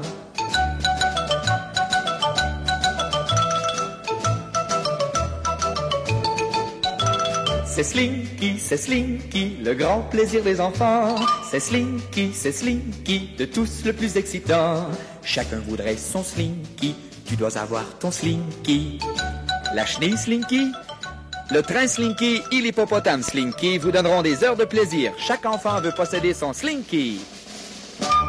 Il y a des fois dans mon, dans mon travail, j'ai une je le fais trois fois par année. Je dois imprimer euh, sur une espèce d'imprimante à étiquette là, 660 euh, étiquettes d'un coup. Tu sais, c'est des grosses étiquettes qui font à peu près, je te dirais, euh, mettons 10 cm de long par 6-7 de large, de Puis là, quand je les imprime, ben, tu sais, ils impriment 200, 600 étiquettes d'un coup. Puis là, je fais tout le temps la joke au monde qui sont autour de moi. Elle dit Tiens-le bien comme faut quand ils impriment, il faut que tu les ramasses au fur et à mesure, sinon tu vas jouer au slinky. Ouais. Tu vas jouer au Slinky. Ça fait boing, ça, ça fait boing, puis là, regarde, c'est épouvantable de les ramasser. Donc, Sauf que tous les jeunes autour de moi me regardent et ils font euh, Qu'est-ce qu'il parle, le vieux crouton? C'est bon, ça. le vieux crouton. De quoi tu parles, le vieux crouton de Slinky? Qu'est-ce qu'un Slinky? Slinky. Donc, c'est ça. Donc, on a trouvé j'ai trouvé un crouton aussi pire que moi qui pour nous jaser du Slinky. je te jure que. Tu belle intro, hein? Ouais, belle intro. Et je te dirais que le Slinky est avant tout un jouet qui utilise la force de la gravité. Je vais t'en passer une en arrière des oreilles. Tu vas voir que tu vas faire le Slinky jusqu'à ta résidence. Ça sera pas trop long. Oh boy. OK. Hey, non, mais c'est écoute, je, je suis encore. C'est une partie de notre jeunesse. on a vu ça à la TV, puis ça fait même. Tout le monde ou presque a eu un slinky. Et le, le, le malin plaisir d'essayer de démêler le slinky, puis de ne pas être capable de le démêler, puis de le foutre au vidange en sacrant. Bon. T'as fait ça, toi? Moi, j'ai jamais fait ça. Et eh, moi, moi, le mien était mêlé comme euh, le coton, là, ça avait aucun bon Mais écoute, euh, ce qui est drôle, c'est qu'encore aujourd'hui, le slinky est un article que tu peux acheter. Il existe encore. Oui. Plus en plastique maintenant. Ben, euh, encore non. Moi, j'ai réussi à en trouver pour ah mon magasin en métal. Euh, habituellement, si je suis chanceux, je suis capable de ramener un Slinky à la boutique à peu près entre les 3 et 5 ans. Comme la dernière fois là, que j'avais trouvé un Slinky, c'était juste avant la pandémie. Puis je l'avais eu juste avant qu'on ferme pour la pandémie. Là. Euh, puis tu vois, je les ai déjà toutes vendues. Donc, c'est encore quelque chose qui est extrêmement populaire. Mais effectivement, les jeunes d'aujourd'hui connaissent pas ça. Et c'est la raison pourquoi euh, les gens qui ont écouté la chronique puis qui voient commencer ça avec le thème de Slinky, Slinky, euh, ben, ils doivent se demander qu'est-ce que c'est que cette patente-là? Ben, c'est ça. Alors, on va remonter dans le temps. Euh, mais pour ceux qui ne le savent pas, c'est quoi Slinky? C'est un genre de c'est un, jouet. Ressort. Ouais, c'est ça. Exactement, sauf qu'il est en métal ou en plastique. Et euh, mettons, vous le mettez dans les escaliers. Si vous lui donnez une petite claque derrière les oreilles, comme je vais faire à Sébastien lorsque la chronique va être finie, ben là, il va se mettre à descendre les escaliers marche par marche. C'est-à-dire que, mettons, le dessus va devenir le dessous et le dessous va revenir par-dessus le dessus, mhm. mais il va continuer, euh, je pourrais dire, avec son élan pour aller sur la marche suivante et ainsi de suite. Donc, euh, c'était ça un slinky et ça l'a amusé tellement les enfants pendant tellement d'années qu'on a créé plein d'articles qui ont suivi le slinky, dont certains qui vont vous faire rire parce qu'on l'utilise souvent dans les farces et attrapes, mais on ne sait pas que ça a été créé à partir d'un slinky. Mais ça, je vais vous en parler plus tard. Donc, le créateur de Slinky, ben, c'est Richard Thompson James un gars qui est né le 27 mars 1918 à Philadelphie, en Pennsylvanie. En 1935, il va être diplômé euh, de la euh, Westtown School, euh, qui est un pensionnat de Pennsylvanie, bien sûr, qui se trouve dans le coin de Chester. Et finalement, en 1939, il va obtenir son diplôme en génie mécanique à l'Université de l'État de la Pennsylvanie. Donc, quatre ans plus tard, M. James va euh, travailler dans un bureau d'ingénieur dans un chantier naval de Philadelphie, euh, où est-ce qu'il est en train de développer un genre de compteur spécial qui est conçu pour surveiller comme la pression des chevaux des cuirassés. Euh, à un moment donné, ben, ce qui se passe, c'est que vous êtes sur un bateau. Ben, quand vous êtes sur un bateau, il y a des vagues et des fois, il y a des orages. Donc, la vague devient de plus en plus agitée. Sauf que pour que ce compteur-là fonctionne, bien, il faut qu'il soit stabilisé. Et donc, M. Euh, James va travailler sur des ressorts de torsion spéciaux pour justement stabiliser son instrument lorsque justement il y aurait des orages en pleine mer. Sauf que pendant qu'il travaille là-dessus, accidentellement, il va accrocher ces ressorts qui vont tomber par terre. Et lorsqu'ils vont tomber par terre, ben là, ils vont se mettre à faire le mouvement du slinky, c'est-à-dire il y a le bout de la tête qui va tomber par terre et là, ce qui était la queue va devenir la tête et va être propulsé vers l'avant et ça va continuer à faire ça euh, pour se diriger vers une pile de livres située à, euh, proximité qui était par terre. Et à un moment donné, ben, il va tout simplement s'arrêter et euh, s'enrouler debout, c'est-à-dire qu'il va finir à la verticale. Donc là, M. James voit ça Et là, il capote bien gros, prend ses affaires, s'en va à la maison, rencontre son épouse. Et là, dit à son épouse, qui est Betty, écoute, voilà ce qui est arrivé. Maintenant, je pense que si j'avais la bonne propriété d'acier, puis la bonne tension, je serais peut-être capable de faire un jouet pour enfants qui, dont le mouvement unique serait celui-là de se promener vers l'avant, puis de justement amuser les tout petits euh, en faisant de quoi de très simple. Donc, pendant plus d'un an, M. James va expérimenter plusieurs types de fils d'acier et euh, il va essayer justement de trouver la bonne physique pour faire en sorte que son slinky se mette à fonctionner puis à marcher par lui-même. Parce que c'est pas juste de prendre un ressort puis de le pitcher en bas des escaliers puis qui va faire la, qui va aller automatiquement par en avant. Ça marche pas comme ça. Donc, comme je disais tantôt, c'est un effet physique qui fait ça. Je vous raconterai pas la, la, la la, ligne de texte qui était marquée, là, où est-ce qu'il faisait, euh, je dirais, la... Le descriptif, euh, mettons, le, devis technique, là, comment ça fonctionne. Puis, ouais, puis, que ça fonctionne, tu sais, euh, on, faisait de l'algèbre à l'époque, puis tu avais une ligne remplie avec plein de, chiffres d'algèbre. si vous allez sur Wikipédia, vous allez la trouver, elle est là, c'est sa, ligne d'algèbre finale pour justement faire en sorte que le Slinky va fonctionner. Mais bon, sa femme Betty la regarde, puis elle croit, croit pas bien bien à ce projet-là.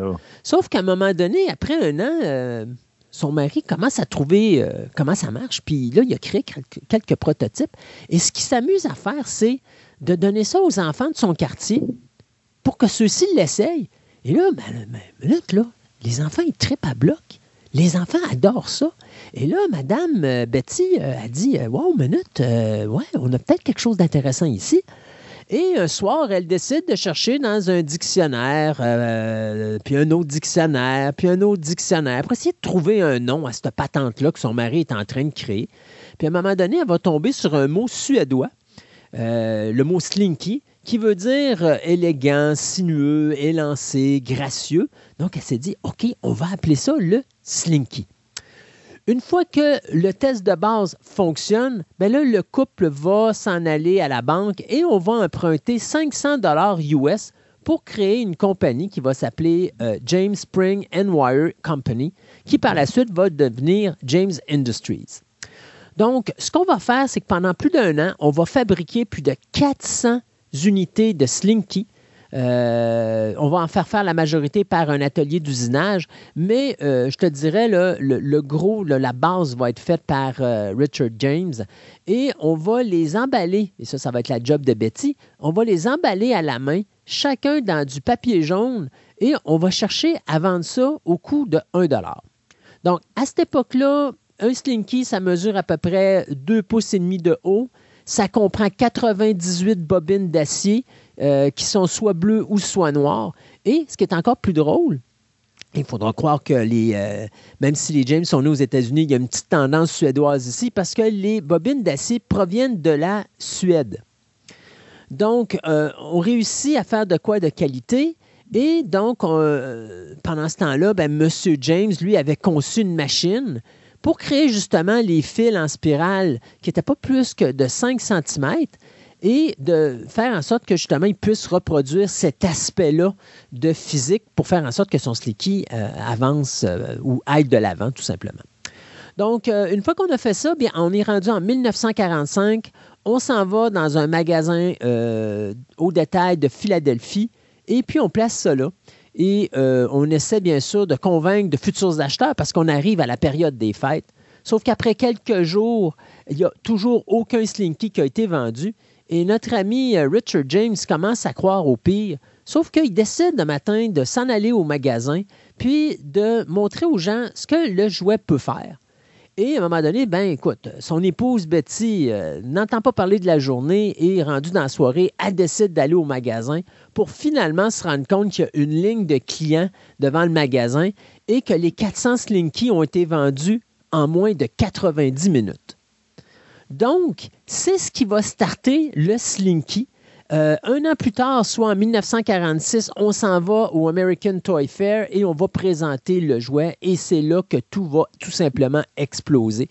Euh, par la suite, eh les James vont ouvrir une petite boutique en Albanie, à New York, euh, après avoir développé une machine qui est capable de produire un Slinky en juste quelques secondes. Fait que, on a passé d'un Slinky que ça a pris un an à en faire 400 à, ben, en quelques secondes, je peux t'en créer plusieurs. Donc, même, je pourrais dire, en 400 minutes, j'aurais peut-être un 400 Slinky. Alors euh, là, bien sûr, on passe de l'emballage de papier à un emballage en boîte avec des lettres noires. Et euh, notre ami Richard James va même apparaître à la télévision afin de promouvoir son Slinky. Ce qui fait que là, le Slinky va devenir hyper populaire. On parle qu'au cours des dix premières années, James Industries aurait vendu plus de 100 millions de Slinky à 1 dollar la pièce. Donc, euh, ils sont devenus millionnaires assez rapidement. En 1952, on va, avec la popularité d'une Slinky, on va créer le fameux Slinky Dog. Qu'est-ce que Slinky Dog? Ben, pensez au film Toy Story. En 95, vous en avez un chien Slinky. Euh, vous avez le chien qui a la tête, puis vous avez le postérieur en arrière, puis il y a comme le, euh, le Slinky qui est au centre, qui fait en sorte qu'il peut se promener comme il veut. Euh, en plus de ça, dans les années 50, on va créer aussi le train Slinky Logo, qui est la même chose que le chien, mais c'est un, c'est un train. Fait qu'au lieu d'avoir des wagons, c'est tout simplement le Slinky. Vous avez le verre Slinky Suzy et, et c'est ce que je vous parlais en début de chronique, ce qu'on appelle le Slinky Crazy Eyes. Ça, c'est une paire de lunettes où vous avez bien sûr des yeux. Puis là, les yeux tombent à gauche et à droite, c'est ça parce qu'ils sont euh, attachés avec des ressorts qui sont en réalité des slinky. Donc, ça, ça a été créé là-dedans. Aujourd'hui, on voit ça, on, on trouve ça bien amusant. C'est quelque chose qu'on voit dans tous les farces et attrapes, mais ça a été créé pendant les années 50 grâce aux slinky. Euh, durant les années 50, donc, les ventes de Slinky vont s'en aller euh, vers le déclin. On va quand même essayer de vendre euh, à différentes compagnies euh, la franchise du Slinky pour essayer d'agrandir le marché. D'ailleurs, il y a quelques compagnies qui vont produire différents euh, produits.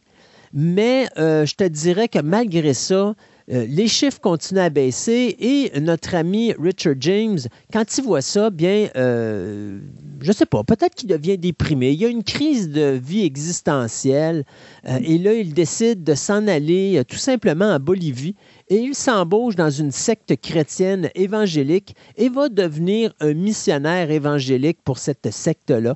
Euh, d'ailleurs, c'était, je crois que la secte en question s'appelait euh, Wycliffe Bible Translators. Et euh, donc, il va sacrer son camp en 1960. Il va domper sa femme, ses six enfants et une entreprise qui, à ce moment-là, est pratiquement sur le bord de la faillite. Et donc, lorsque l'homme s'en va, ben, Betty James va tout simplement demander le divorce et elle va servir de bord et elle va prendre le contrôle de James Industries. Et la compagnie Slinky va devenir ce qu'elle est à partir du moment que Betty James va en prendre le contrôle. Donc, vraiment amusant de voir qu'une femme qui au début se disait Qu'est-ce qu'il fait là? Ça ne marchera jamais. Que finalement, non seulement elle va prendre le contrôle de la compagnie, mais qu'en plus, grâce à elle, on va avoir le fameux jingle qu'on chante depuis tantôt puis que je vous ai présenté euh, en début de chronique. Et ce jingle-là, on va le réentendre en fin d'émission parce que là, vous l'avez entendu en français, là, vous allez l'écouter en anglais tantôt. Euh, vous allez remarquer à la fin, ce que j'ai fait, c'est que je vous ai mis un jingle dans lequel on parle des différents produits qui ont été créés par euh, le Slinky. C'est tous des produits qui ont été créés sous la direction de Betty James.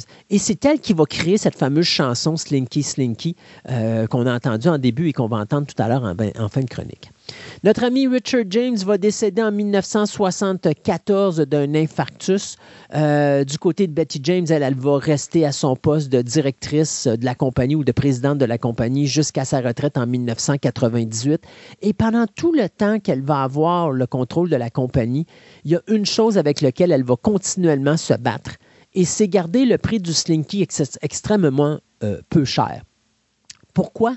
Parce qu'elle, elle voyait les enfants qui, malheureusement, n'avaient pas les moyens de s'acheter des jouets. Et elle trouvait ça vraiment euh, déplorable de voir que des compagnies vendaient des jouets pour enfants à 60, 80, 100 dollars, alors qu'il y avait de plus en plus d'enfants pauvres qui ne pouvaient pas se procurer ce type de jouet-là. Et pour elle, c'était devenu une réelle obligation de s'assurer que son prix de Slinky demeure très bas. Donc, le Slinky en 96 ben, avait passé de 1 à 1,89 même ça avait même monté à 2,69 à quelques endroits, mais on s'entend que 2,69 pour acheter un jouet pour un enfant de bas âge qui va s'amuser pendant des heures, c'est un très bon investissement. Donc, elle va diriger la compagnie jusqu'à sa retraite en 98. Le Slinky, euh, lui, va continuer par la suite. Mais euh, ce qui est le fun, c'est que Betty James va être intronisée au temple de la renommée de l'industrie du jouet en 2001. Question de la remercier pour cette, cette œuvre qui a été euh, créée par son mari. Euh, suite à la euh, retraite de Betty James, eh bien, James Industries va être vendu à la compagnie Poof Production Incorporated de Plymouth au Michigan, euh, qui est un fabricant de balles de sport en mousse. Et eux autres vont continuer la production, mais ils vont garder quand même la compagnie à Hollidaysburg, où est-ce que Betty James avait transféré la compagnie suite au, divorce de son mari. Ce Hollidaysburg, c'est toujours en Pennsylvanie. Donc, euh, en 2003, eh bien, euh, James Industries va fusionner avec Poof Products Incorporated pour créer la compagnie Poof Slinky Incorporated. Et euh, malheureusement, ce sera en novembre 2008 que Betty James allait décéder d'une insuffisance cardiaque à l'âge de 90 ans, elle qui a donc été présidente de James Industries de 1960 jusqu'en 1998. Au moment de sa mort, on avait vendu plus de 300 millions de Slinky à travers le monde entier. Euh, le Slinky, encore aujourd'hui, est un best-seller. Mais ce qui est important de savoir, c'est qu'en 2008, un Slinky coûtait à peu près entre 4 et 5 dollars, alors que le Slinky Dog, lui, coûtait environ 20 dollars. Donc, c'est quand même quelque chose de pas très dispendieux. Et on voit que même après le décès de Betty James, on essaie quand même de garder le Slinky, le, euh, un produit euh, ayant le meilleur marché possible, c'est-à-dire au coût le moins dispendieux. En juillet 2020, eh bien, la marque Slinky va être vendue à Just Play euh, et euh, il y aura plusieurs genres de Slinky là, qui vont être créés, que ce soit des Slinky en plastique, en métal. Euh, il y aura plusieurs, il va y avoir des petits Slinky là, qui ont 3 cm de diamètre. Il va y avoir des moyens Slinky qui, eux, vont avoir 4 cm de diamètre. Et il y en a des plus gros qui, eux, vont atteindre jusqu'à 6 cm de diamètre à travers tout ce qui a été créé par euh, Slinky, eh bien, on peut, euh, comme je disais tantôt, là, on avait les, paires de lunettes. Vous aviez des cordes à sauter qui ont été faites en Slinky, euh, des pom-poms qui ont été faites en Slinky, des matraques qui ont été faites en Slinky. Il y a eu des moulins à vent en Slinky. Il y a eu le Slinky Dog et il y a Suzy, le Slinky Worm. Donc, ça, c'est tous des produits qui, avec le temps, ont été créés. Maintenant, au niveau du cinéma, comme je disais tantôt, on a vu dans Toy Story euh, le Slinky Dog qui, euh, qui euh, le Slinky Dog, pardon, Dog, pardon, qui a fait son apparition. Ça, c'était en 95, puis on l'a gardé quand même dans la saga. Mais savais-tu que dans Ace Ventura numéro 2, When Nature Calls, à un moment donné, Ace Ventura est confronté à un Slinky? Et, dans le film, ouais, et dans le film Hairspray, on a également un euh, Slinky qui va apparaître dans le film.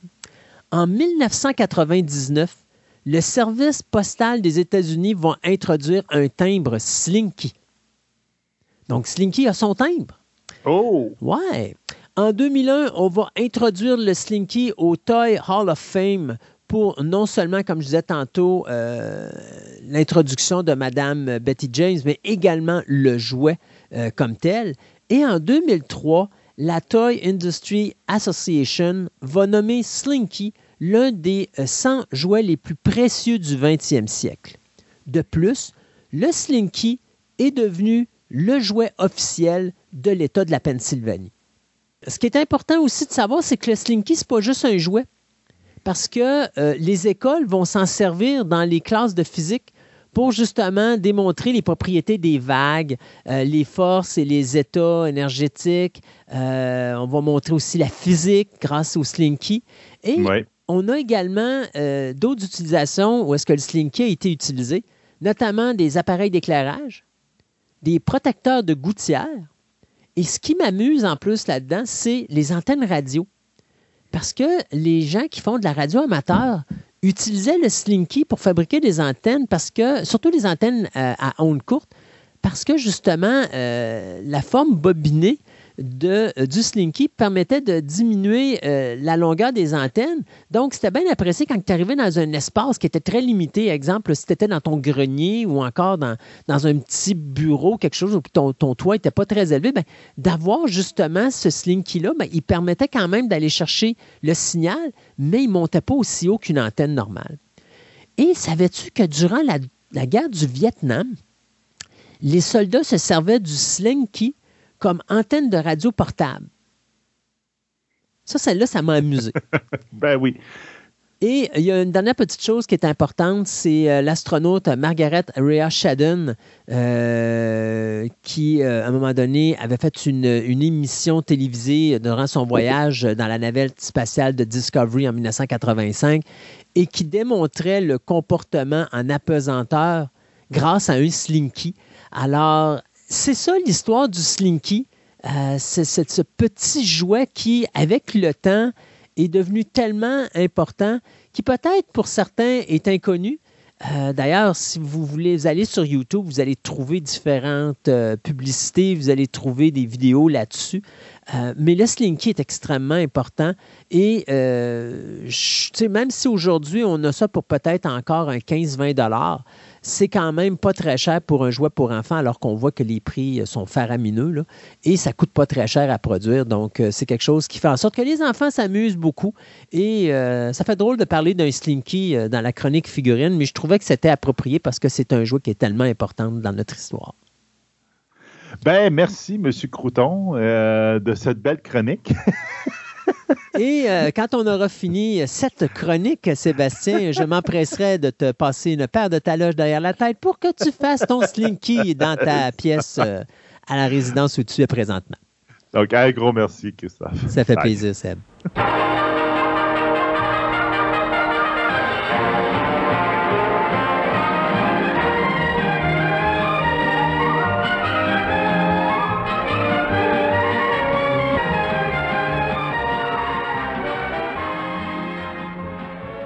Toys are fun toys. What walks downstairs alone or in pairs and makes a slinkety sound. A spring, a spring, a marvelous thing. Everyone knows it's Slinky. It gives a big lift when wrapped as a gift. A very likable toy. It's falling in place, brings smiles to your face.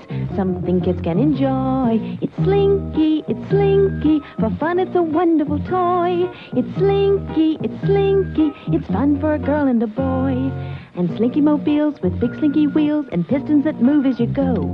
It makes a great sound when you pull it around. The driver's an old-timey fellow, a slinky dog, a slinky train, many more wonderful toys. You tug the string, they do their thing. They're great for girls and boys. They're slinkies, they're slinkies, really wonderful toys. They're slinkies, they're slinkies, they're fun for girls and boys. Slinky, Slinky Dog, Slinky Mobile, all Slinky toys sold separately by James Industries.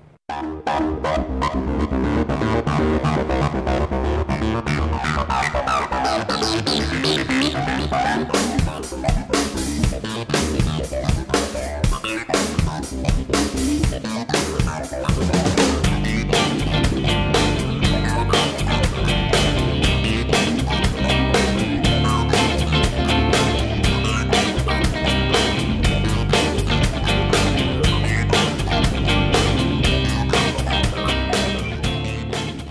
Il est décédé le 17 août 2021 à l'âge de 87 ans. Ce producteur, acteur et scénariste québécois qui nous a émerveillés avec euh, les euh, pour tous. Et à un moment donné, je me suis rappelé de cette petite entrevue qu'on a eue tout récemment avec euh, certain M. Lucas Jalbert, et dans lequel Lucas nous disait, ben mon mentor, c'était Rock de Mer. Et à un moment donné, j'ai dit à, mon ami Lucas, Lucas, tu pourrais peut-être nous parler de Rock de Mer. Et Lucas de répondre, ben écoute, en plus, ça donne-tu bien, la période des fêtes arrive, ça serait donc bien idéal de faire ça pour cette période-là, étant donné que les comptes pour tous, habituellement, c'est des choses qu'on va voir à Télé-Québec pour la période des fêtes de Noël pour les tout petits. Et c'est des films qui sont familiaux, donc qui permettent à la famille de prendre un break, mettre le pied sur le stop, puis de dire, hey, on va pendant deux heures de temps s'asseoir dans le fauteuil puis écouter un film en gang. Bonjour, Lucas. Bonjour, Christophe, ça va bien? Bien, ça va très bien. Le 17 août, 17 août 2021, tu étais attristé par le décès de euh, Rock Demers. Et euh, c'est drôle parce que quand on a commencé à parler de l'idée de faire de quoi sur Rock Demers, en réalité, moi, j'étais parti pour faire de quoi sur André Melançon. parce que, justement, si tu t'en rappelles, là, on parlait de faire la guerre des tucs et tout ça. Puis à un moment donné, tu dis, ouais, c'est parce que c'est pas vraiment André Melançon que je connaissais, mais c'était vraiment plus Rock Demers. Puis là, ben, je me dis, oui, c'est vrai, j'ai comme manqué le bateau là-dessus. Et mm-hmm. euh, je m'étais dit, quelle meilleure personne que toi pour nous parler de la carrière de Rock Demers, de l'individu, de l'homme qui était derrière toutes ces choses qu'il a créées euh, avec les comptes pour tous. Euh, écoute, on parle de bon, la guerre des tucs, euh, Opération beurre de pinot, il y avait Bac et Bottine, La grenouille et la baleine, des genres de titres qu'on aurait pu voir à l'époque. de, les fables. les fables de la Fontaine. Tout ça, là, ouais, un ben oui, c'est ça, ça, nous fait penser un petit peu aux fables de la Fontaine, tous ces titres. Et mm-hmm. il y, a, y, a, combien de films dans les contes pour tous au global à peu près? Je pense qu'on peut en compter environ 24, 25, à moins qu'il y ait un 25e. Ben, j'ai entendu dire que dans les dernières semaines, qu'il y avait un nouveau film Compte pour tous qui était en production parce que Rock de Mers avait pris sa retraite, s'était retiré à, la mi des, des années 2010 pour passer le flambeau. Puis, bon, euh, les productions La Fête, donc, c'est qui était sa maison de production. Puis, euh, bon, ça tergiversait. On essayait de trouver un nouveau film. Ils ont, ils ont fait des concours appel à tous.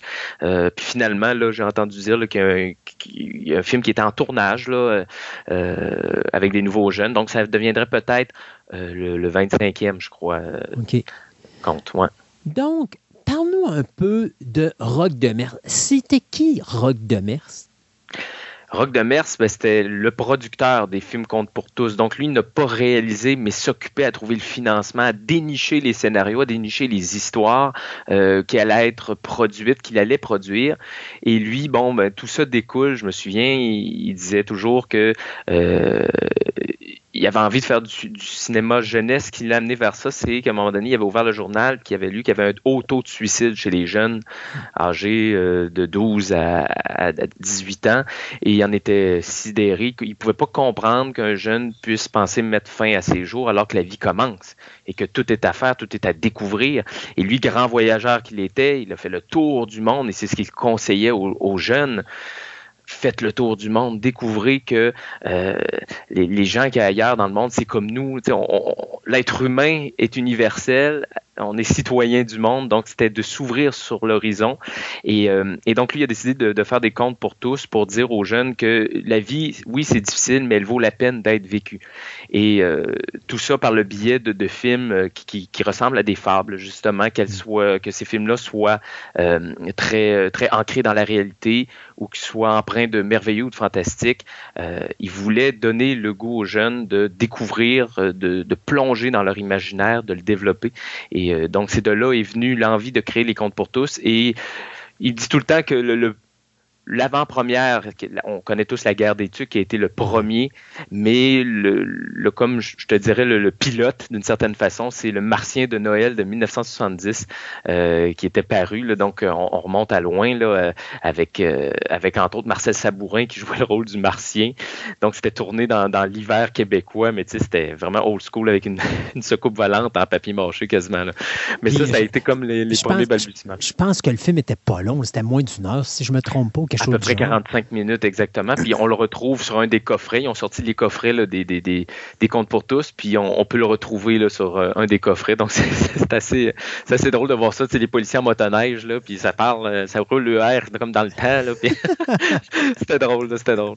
Euh. C'est quand même drôle parce qu'il y a une chose que j'avais découvert que je savais pas, que c'était un acteur. Et euh, moi, dans ma tête, c'était. Même à un moment donné, je, moi, dans ma tête, je le voyais comme scénariste, producteur, mais même scénariste, il n'a pas fait grand-chose. Il a fait un scénario, c'est à peu près tout. Euh, mais moi, c'était le métier d'acteur qui m'a surpris. Euh, d'autant plus que moi, j'avais lu dans sa, dans sa biographie, je pense que son rôle avait. Sa carrière d'acteur avait commencé dans Maria Chapdelaine. Oui, en 83. Oui, c'est ça. Puis je trouvais ça vraiment marrant de le voir comme acteur. mais il n'y a pas une grosse carrière de comédien. Là. Je pense que la majorité des, rôles qu'il a fait, c'était dans ses films. Ah oui, puis exact, c'est une apparition à la Alfred Hitchcock. Là. il, ah, il est là dans la grenouille et la baleine, il est sur le pont du bateau en train d'observer les baleines. Hein. les aventuriers du temps perdu, bon, il plonge dans la fontaine du centre commercial parce que les jeunes, euh, il se fait cirer les chaussures, puis il se fait, en tout cas, il se fait emporter dans, dans, dans Bac et Bottine, il est membre du jury. Dans Pas de répit pour Mélanie, il est en chaise roulante. Euh, en tout cas, bref, euh, il, est un peu partout, il fait un petit clin d'œil, puis je pense que c'est ses amis réalisateurs, comme André Molençon, par exemple, qui souhaitaient qu'il apparaisse également en, caméo. Est-ce que ça a été difficile pour lui de partir tout ça? Parce que c'est pas évident au Québec de faire du film pour tout petit. On, va s'entendre. Moi, le, reproche que je fais au cinéma québécois, c'est que c'est toujours du pareil au même. Et euh, on a peur, on dirait, au niveau du Québec, de sortir du moule de base. Donc, d'arriver avec des films pour enfants, pour la famille, c'était pas quelque chose qui était très reconnu euh, au début des années 80 au Québec. Ah non, puis je te dirais que dès les années 60, il a fait beaucoup de, documentaires. Euh, il a étudié en pédagogie puis en technique audio euh, visuelle aussi. Donc, euh, mais lui, il tenait à, un cinéma de qualité aussi pour les jeunes, qu'on qu'on les prenne pas pour des niaiseux, puis que on, on leur parle vraiment de ce qu'ils ont envie. Là, puis mm-hmm. lui, on, le comparait souvent au Walt Disney du Nord, mais il disait moi, mes, mes films, des fois, ils se finissent pas nécessairement bien. Cléo dans, dans La guerre des tucs, le chien, il, meurt à la fin. C'est plate de le dire, Paf! Dommage pour ceux qui n'ont pas vu le film, n'est-ce pas? c'est hein? ça. Mais, euh, tu sais, c'est ça. Puis, euh, il disait, euh, il n'y a pas nécessairement des, des, des vrais méchants, là, avec une grosse, des courses-poursuites, etc. Il dit, bon, c'est de scène en scène.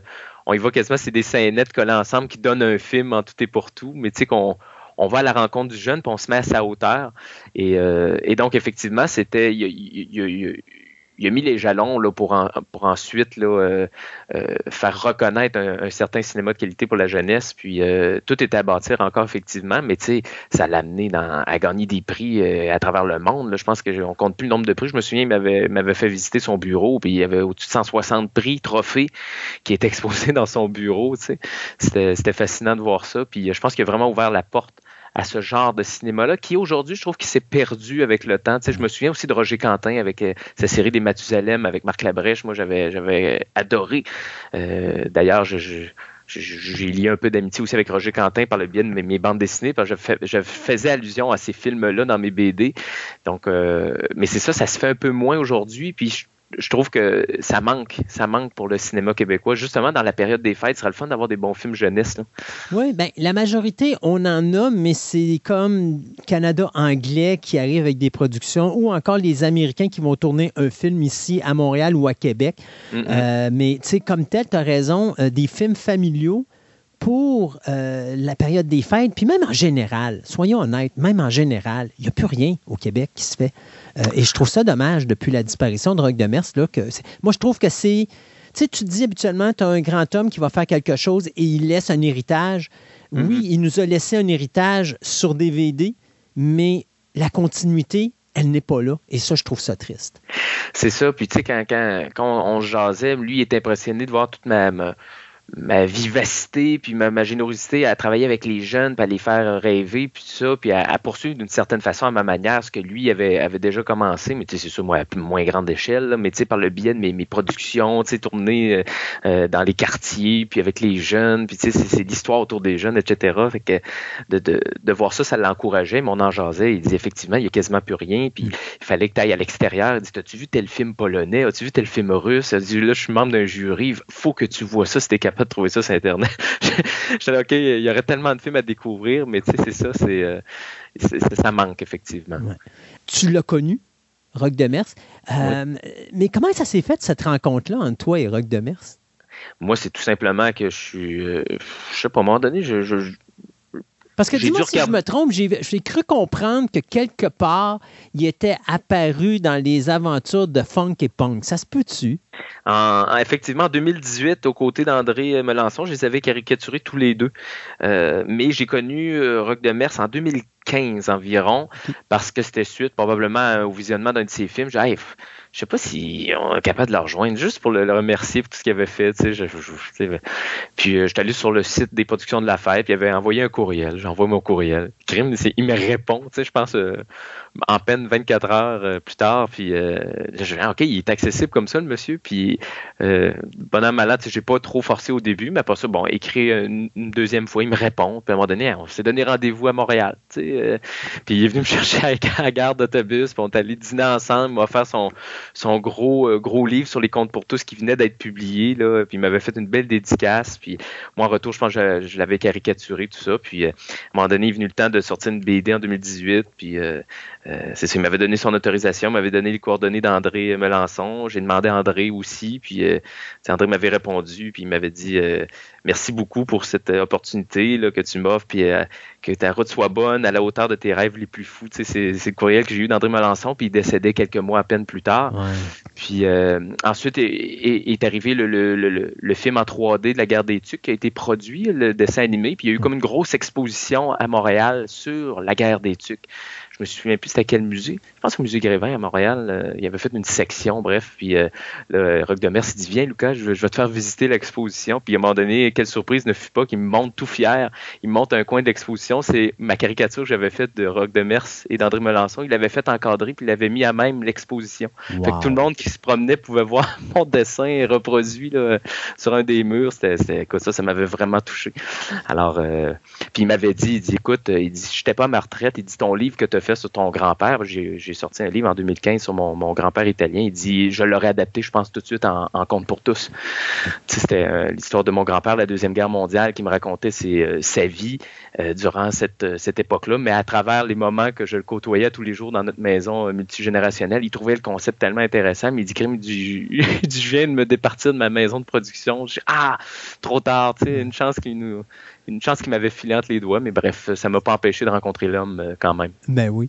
Dans la, dans la liste complète des films qu'il a fait, euh, moi, ce que je remarque principalement, je pense que vraiment l'œuvre la plus connue et la plus populaire, ça demeure La guerre des Tucs. Euh, on a eu le film de 84. je pense qu'il y avait eu une suite dans le début des années 2000. Je pense que c'était quoi, La forteresse? C'était comme pas officiellement une suite, mais euh, oui, parce qu'il y avait des personnages qui revenaient d'une certaine façon, qui portaient le même nom, qui faisaient allusion à un château de neige. Là, euh, la forteresse suspendue en 2001.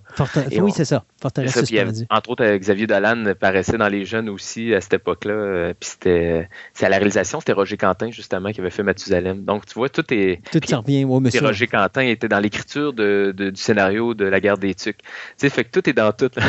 Oh oui, mais tu sais, le Québec, c'est un petit village. Hein, Exactement. C'est pas juste la ville de Québec qui est un village c'est la province de Québec, ben qui est un petit ben village, tout ça suit. Mais euh, tiens, on a eu quand même le film, euh, le film 3D justement de la guerre des Tucs. Euh, mais je pense que c'est vraiment l'œuvre ultime des, des, contes pour, tous. Oui. oui, ça a, forgé le reste du, du cartable des comptes pour tous, parce que ça a été le premier, puis celui, étonnamment, celui dont tout le monde se souvient, c'est comme tu dis, celui qui a eu le plus de répercussions. Oui. Puis après ça, ben, je te dirais peut-être l'autre œuvre qui pouvait être intéressante, c'était Les Aventuriers du Time perdu. Ah, ça, j'ai adoré avec. Euh, il y avait la chanson de Rufus Wainwright aussi dans cette. Euh, en fait, je pense que c'est quasiment ça qui était le, plus hot dans. C'était tellement en, enlevant cette chanson-là. Je trouvais ça vraiment cool. Puis c'était très hilarant d'entendre la traduction. Euh, c'est une traduction française, mais faite en Ontario. Fait que Hey, oh, Timmy, comment ça qu'on parle de même tout le long? Ben voyons donc. tu sais, ça parlait. Il où ton thème? Je l'ai collé dans le front. Ben voyons donc. Euh, as-tu eu la chance euh, de, rencontrer d'autres personnes qui ont travaillé dans cet univers-là du conte, euh, des contes pour tous? je te dirais. En dehors, d'André Melançon et de Rock Demers? De façon indirecte, il y a eu euh, euh, Vincent Bolduc que, j'ai caricaturé dans mon euh, dans ma justement sixième BD où il y avait Rock de Mers puis André Melançon. Bon, lui, je l'ai caricaturé également. on a eu l'occasion de se parler rapidement. mais tu sais, sans plus, j'ai pas eu de Roger Quentin, je te dirais, l'autre réalisateur qui a vraiment qui m'a parlé aussi des contes pour tous, comme quoi, bon, ça a été ça c'était sa porte d'entrée dans l'univers. Puis il dit euh, d'amener ça vraiment le fantastique dans le cinéma québécois. Il n'avait tellement pas, euh, en, impliquant les jeunes en plus là-dedans. Euh, lui, ça a été c'est ça, ses, premières années qui ont, qui ont construit tout le reste de ce qu'il a fait par la suite. Fait que ouais, c'est un peu ça. J'ai pas eu l'occasion beaucoup de. de, j'ai ah, ben, côtoyé, j'ai rencontré. Rock m'a fait, fait, rencontrer Marine Orsini. Euh, pour La Grenouille et la Baleine. Il y a eu une diffusion à Québec euh, sur Place Diouville en, en, plein air durant le, cadre du Festival du film de Québec. Puis euh, on s'était donné rendez-vous pour, pour aller regarder ça ensemble. À un moment donné, qui n'arrive pas derrière moi, Marine Orsini puis Fanny Lausier, là, Rock de Mers me, me, présente les deux, les deux actrices principales du film. Je ah! n'avais pas porté le dauphin, cette valeur. Oh. Fait que, fait que c'est pas mal ça. C'est un peu ça que j'ai. Ouais. Euh, Roy Demers n'a pas juste tourné au Québec en français. Hein? Je pense qu'il a fait des films aussi en anglais au Canada. Euh, oui, ben, il disait que, ben, en tout cas, dans ses comptes pour tous, il disait tout le temps que, bon, euh, premier film, il dit, mon premier film va être en français, du québécois, ça va être un film français. Mon deuxième film va être tourné dans le Canada anglais parce que je suis un Canadien. Puis il dit, mon troisième film, vu que je suis citoyen du monde, va être tourné dans une autre langue que l'anglais ou le français. c'est pour ça que ces films sont multilangue, multiethnique, multigénérationnel. Euh, puis il dit chaque film va aller en alternance. Le premier film, ça le personnage principal va être un garçon âgé entre 10 et 13 ans. Le deuxième, ce sera une fille et en alternance comme ça. Fait qu'il faisait, tu sais, il y avait pas de, il était déjà précurseur de ce qu'on veut aujourd'hui. Tu sais, c'est de donner la voix à tout le monde, de, la place à tout le monde, citoyen. Fait que euh, c'était un peu son, son leitmotiv puis sa façon de travailler. Fait que c'est pour ça qu'il a rencontré, euh, il a travaillé avec plein de, de, de réalisateurs de, de toutes les euh, de toutes les nations. Mm. Donc, à ce moment-là, le film en français, c'était bien sûr La guerre des Tucs. Exactement. Euh, le film en anglais, ça devait être le. le Opération Beurre de Peanut. Oui, c'est ça, Peanut Butter Solution. Et je pense que c'est son quatrième, ou est-ce que je pense que c'était Le jeune magicien qui était une coproduction canadienne-polonaise? Exactement, oui, c'est ça. C'est quand même spécial quand même de faire des choses qui sont. Parce que là, tu te rends compte très rapidement que, OK, Rock de Mer, ça n'a pas touché seulement le film d'enfants au Québec, Québec, mais il est allé dans le monde entier. International, c'est pourquoi il a gagné tant de prix. Puis, tu sais, il a été salué aussi par, euh, par l'UNESCO à travers ça, tu sais, pour son travail. Fait que, tu te dis, OK, il, il a été, au-delà de la barrière de notre, de notre langue, de notre province, puis il dit, gars, c'est des films du monde. Fait que c'est ce qui peuvent être écoutés dans n'importe quel pays, n'importe quelle langue, parce que ça va toucher tous les jeunes.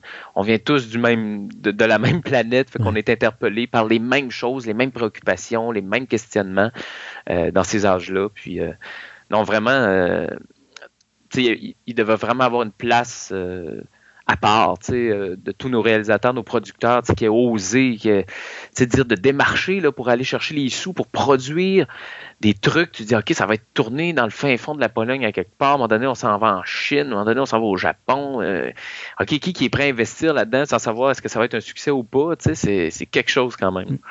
Et en plus, il a été vraiment. Euh, écoute, le Canada lui a rendu un hommage. Je pense qu'on l'avait nommé officier de l'ordre au Canada, si je ne me mhm. trompe pas. Oui, exact. Puis, euh, je pense que c'était quoi? C'était en 2008, ça, que c'était arrivé? Ou en 2010, quelque part Oui, c'est ça, exact. Je ne pourrais pas dire l'année précise, mais dans les 10 dernières, 10-15 dernières années, c'est ça, il, a, il avait reçu des médailles aussi. fait que.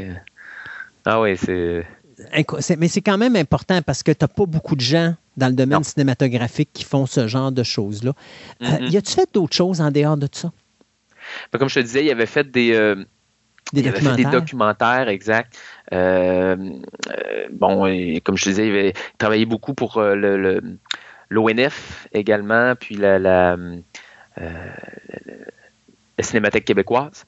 Euh, il a travaillé pour eux aussi. Donc, euh, mais tu sais, il, a fait, euh, il a fait comme un pèlerinage aussi dans les années 60. Il a traversé plusieurs pays à pied. Il est parti avec sa femme, puis ils sont partis découvrir. Puis de là, il est parti son idée de, de de la compagnie Les Films Faroun, qui est un clown qui avait créé ce personnage-là justement en faisant ce road trip-là. Euh, un clown qui, se promenait de ville en ville, un peu bohème, qui rencontrait les enfants pour les faire euh, rêver en racontant des histoires. Puis ça, ça a été comme les, balbutiements justement qui ont amené vers les contes pour tous plus tard. Puis quand on s'est rencontrés, Rock de Mer, il disait hey, j'ai un projet, je veux. J'avais écrit un conte qui est d'ailleurs, on retrouve dans son, dans son encyclopédie Les Contes pour tous, qui est paru euh, y a presque dix ans maintenant. À la fin, il y a le conte, ou je pense au début, le conte Faroun qui avait écrit, puis il dit J'aimerais ça qu'on l'illustrer. Puis il m'avait demandé de l'illustrer. J'avais commencé, on avait commencé à travailler ensemble, à élaborer des esquisses. Puis là, j'y envoyais, mais revenait. Puis bon. On avait trouvé une éditrice qui semblait intéressée. On a eu des rencontres à Montréal, mais finalement, bon an, mal an, bon, le, le l'éditrice s'est désistée, le projet est tombé plus tranquille. Puis entre-temps, ben, la pandémie est arrivée, on n'a pas eu l'occasion de retoucher là ça. Puis euh, après ça, ben, M. Demers est tombé rapidement malade, sa femme aussi. Euh, est tombé malade, mais lui, par la suite, puis il est parti avant elle, vois-tu. Il, il, avait soin de sa femme, puis euh, finalement, c'est lui qui, est parti avant, fait que le projet n'a jamais vu le jour. Encore là, un autre projet qui me glissé entre les doigts, que j'aurais adoré. Euh. Puis Rock de Mer, c'est apparu dans ma vie au moment où je venais à peine de perdre mon, grand-père italien en 2013. Fait que je le comparais comme mon troisième grand-papa. Des fois, je, marchais derrière lui un peu là, dans le stationnement, on allait vers sa voiture, puis je, voyais ses petits cheveux en, en, dessous de sa casquette, la même casquette que mon grand-père, les mêmes cheveux. J'ai dit, c'est grand-papa. C'était spécial. et qui est comme venu combler un, moment de ma vie où j'en avais euh, besoin, là, puis là, il est parti, euh, il est parti à son tour. Si euh, on voudrait faire des suggestions à monsieur et mm. madame tout le monde des meilleurs contes pour tous à écouter, ça serait quoi? je pense que chacun a ses, a ses préférences. Ben, bon, évidemment, la guerre d'études, c'est comme un intemporel, mais ça n'a jamais été mon, préféré. Moi, je te dirais, Opération Beurre de Pinot, il est sympathique. Euh, les aventuriers du 5 perdu, j'ai bien aimé ça. Euh, euh, Tirelire Combine et compagnie. Ça, j'ai bien aimé ça. Le, côté entrepreneurship, là, Vincent Bolduc et sa gang qui veulent se partir d'une compagnie de nettoyage de, de, de, de, vitrines puis de tondeuses à gazon dans le quartier à Montréal. avec même la toune est entraînante.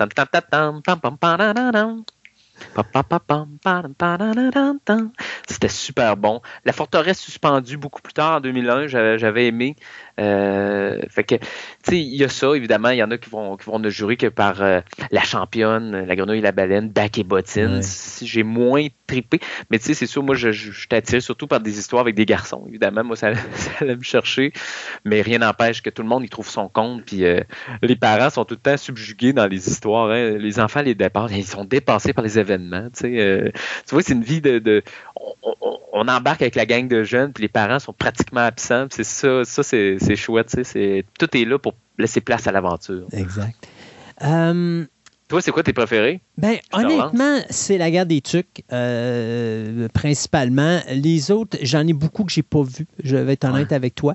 Euh, mais je sais pas, la guerre des tucs, pour moi, ça a toujours été un petit, un petit penchant. Ben euh, j'aimais, la simplicité de l'histoire. Mm. Puis, ce que j'aimais encore plus, c'était que ça pouvait autant être fait au Québec que d'être fait à n'importe quelle place où il y a de la neige dans le monde entier.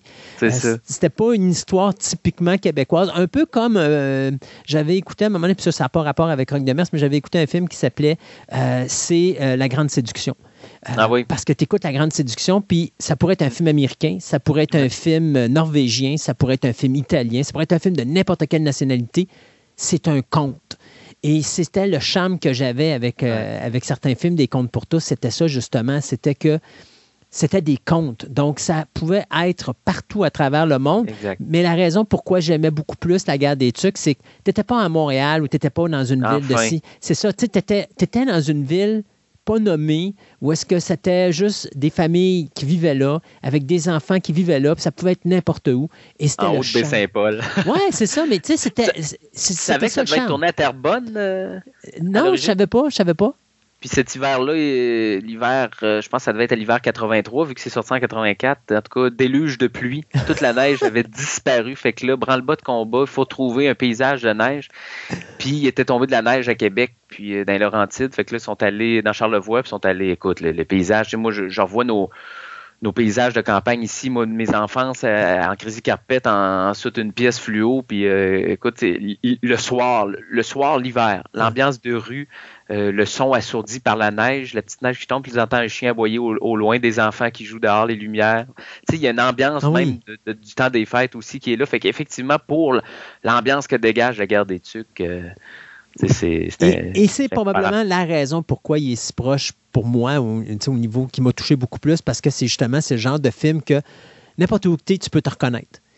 Et, et, ça, c'était quelque chose que j'avais aimé beaucoup. Mais comme je te dis, je ne les ai pas tous vus. Donc, il y a, peut-être d'autres qui ont été dans la même mentalité, mais c'est une des raisons pourquoi j'avais aimé La Guerre des C'est une des raisons pourquoi j'ai aimé La Grande Séduction. C'est parce que c'est quelque chose que j'aimerais que le cinéma québécois fasse peut-être un peu plus. C'est-à-dire d'arrêter de faire du cinéma québécois. Euh, je comprends ah. l'idée de faire du cinéma québécois parce qu'on veut parler de notre culture et tout ça, mais c'est du quoi? Ça fait quoi? 50, 60, 70 ans qu'on fait la même affaire? Euh, on voit les Français, à un moment donné, ils ont compris eux autres. Il y a eu une batch de grands réalisateurs comme Besson, euh, comme euh, Anno et, compagnie, où est-ce que les autres sont arrivés puis ont dit là, cinéma français, là, nous, on veut faire du cinéma mondial, international. est-ce que vous voulez nous soutenir? Ils ont dit non, sont allés ailleurs. Et puis Jean-Jacques Hano, si je ne me trompe pas, était venu au Canada pour faire justement la guerre du feu. et puis là, à un moment donné, les Français, ils ont, eu peur parce qu'on dit on ne veut pas perdre nos réalisateurs. Et là, ils ont dit OK, on, on vous laisse aller.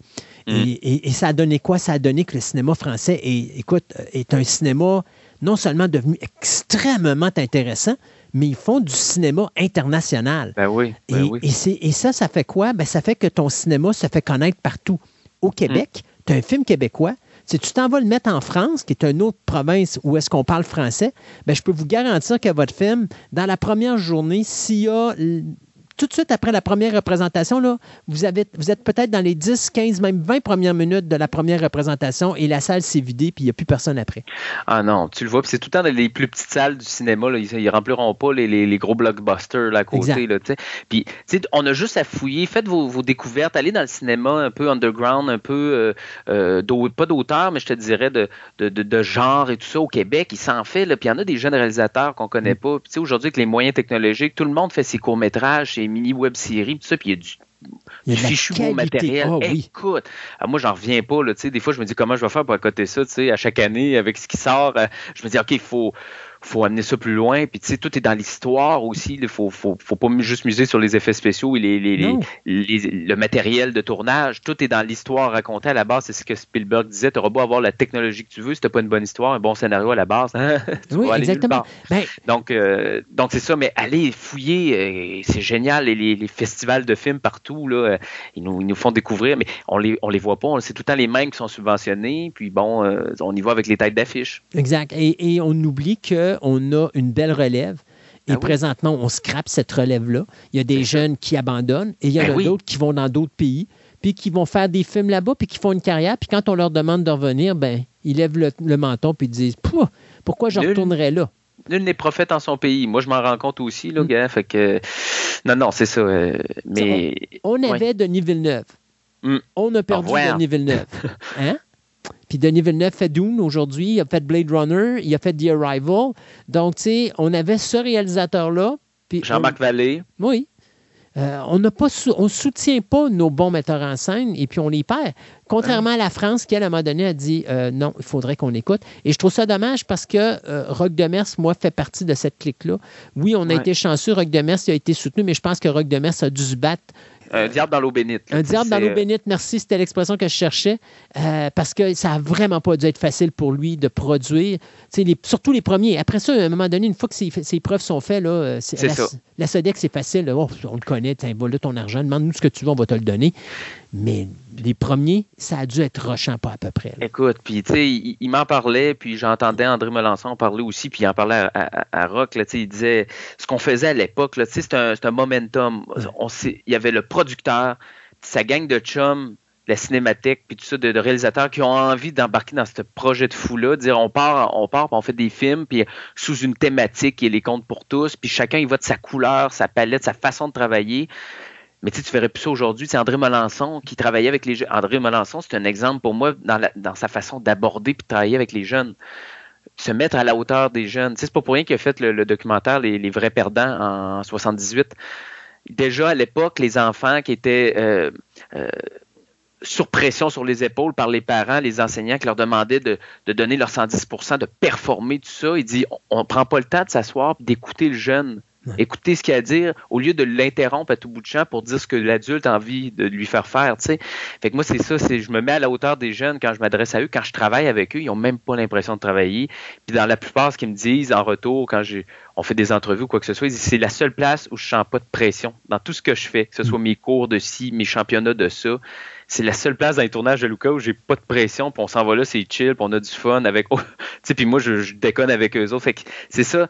Il manque ça aujourd'hui, je trouve. Cette ambiance euh, bon enfant est plus tout à fait là. Puis cette possibilité de, de, réaliser ça. Fait que c'est pour ça que moi, je, fais mes trucs par moi-même parce qu'attendre après les autres, j'y arriverai jamais. Fait qu'il faut que je me batte de mon côté à réaliser mes trucs. Fait que ça, pour ça, ils m'ont légué ça, ces, ces, ces, hommes-là.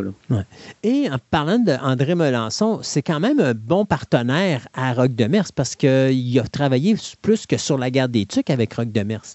Oui, oui, ils ont fait, euh, ils ont fait quelques films ensemble, de mémoire vite comme ça. Je, ne me souviens plus trop lesquels. et Bottine, ça c'est sûr. Oui, Bac et Bottine avec euh, Paiement. Euh, mais je sais qu'il il, devait. Il était en train de travailler sur un scénario pour faire un nouveau euh, Compte pour tous. À un moment donné, André a dit Rock, pense à un autre réalisateur, je pense que je ne pourrais pas me rendre au bout du projet. Mais il était question d'un nouveau, un nouveau Compte pour tous dirigé par André Melançon. Mais oui, on en fait peut-être 4-5 ensemble. Là, bien sûr, on en parlait. Rock Demers a pris sa retraite en 2014. Si je me fais à Radio-Canada, euh, je pense que Rock Demers a vendu sa compagnie en 2015 euh, à Dominic James. Oui. Et euh, depuis ce temps-là. Tu sais qui est Dominic James? tu vas me le dire. C'est le fils de Claire Pimparé. Wow! Dans Passe-Partout? Oui, Pascaro. normalement, en tout cas, c'est ce qu'il m'avait dit, c'est son fils. Ouais. OK, wow! Puis là, je pense que c'est lui qui produit, qui va. Euh, ben, qui a mis en chantier le nouveau compte pour tous, mais ça doit faire dix ans, justement, depuis a vendu Rock, il était certain qu'il allait avoir un, nouveau film dans les deux, deux trois années qu'il allait suivre la vente.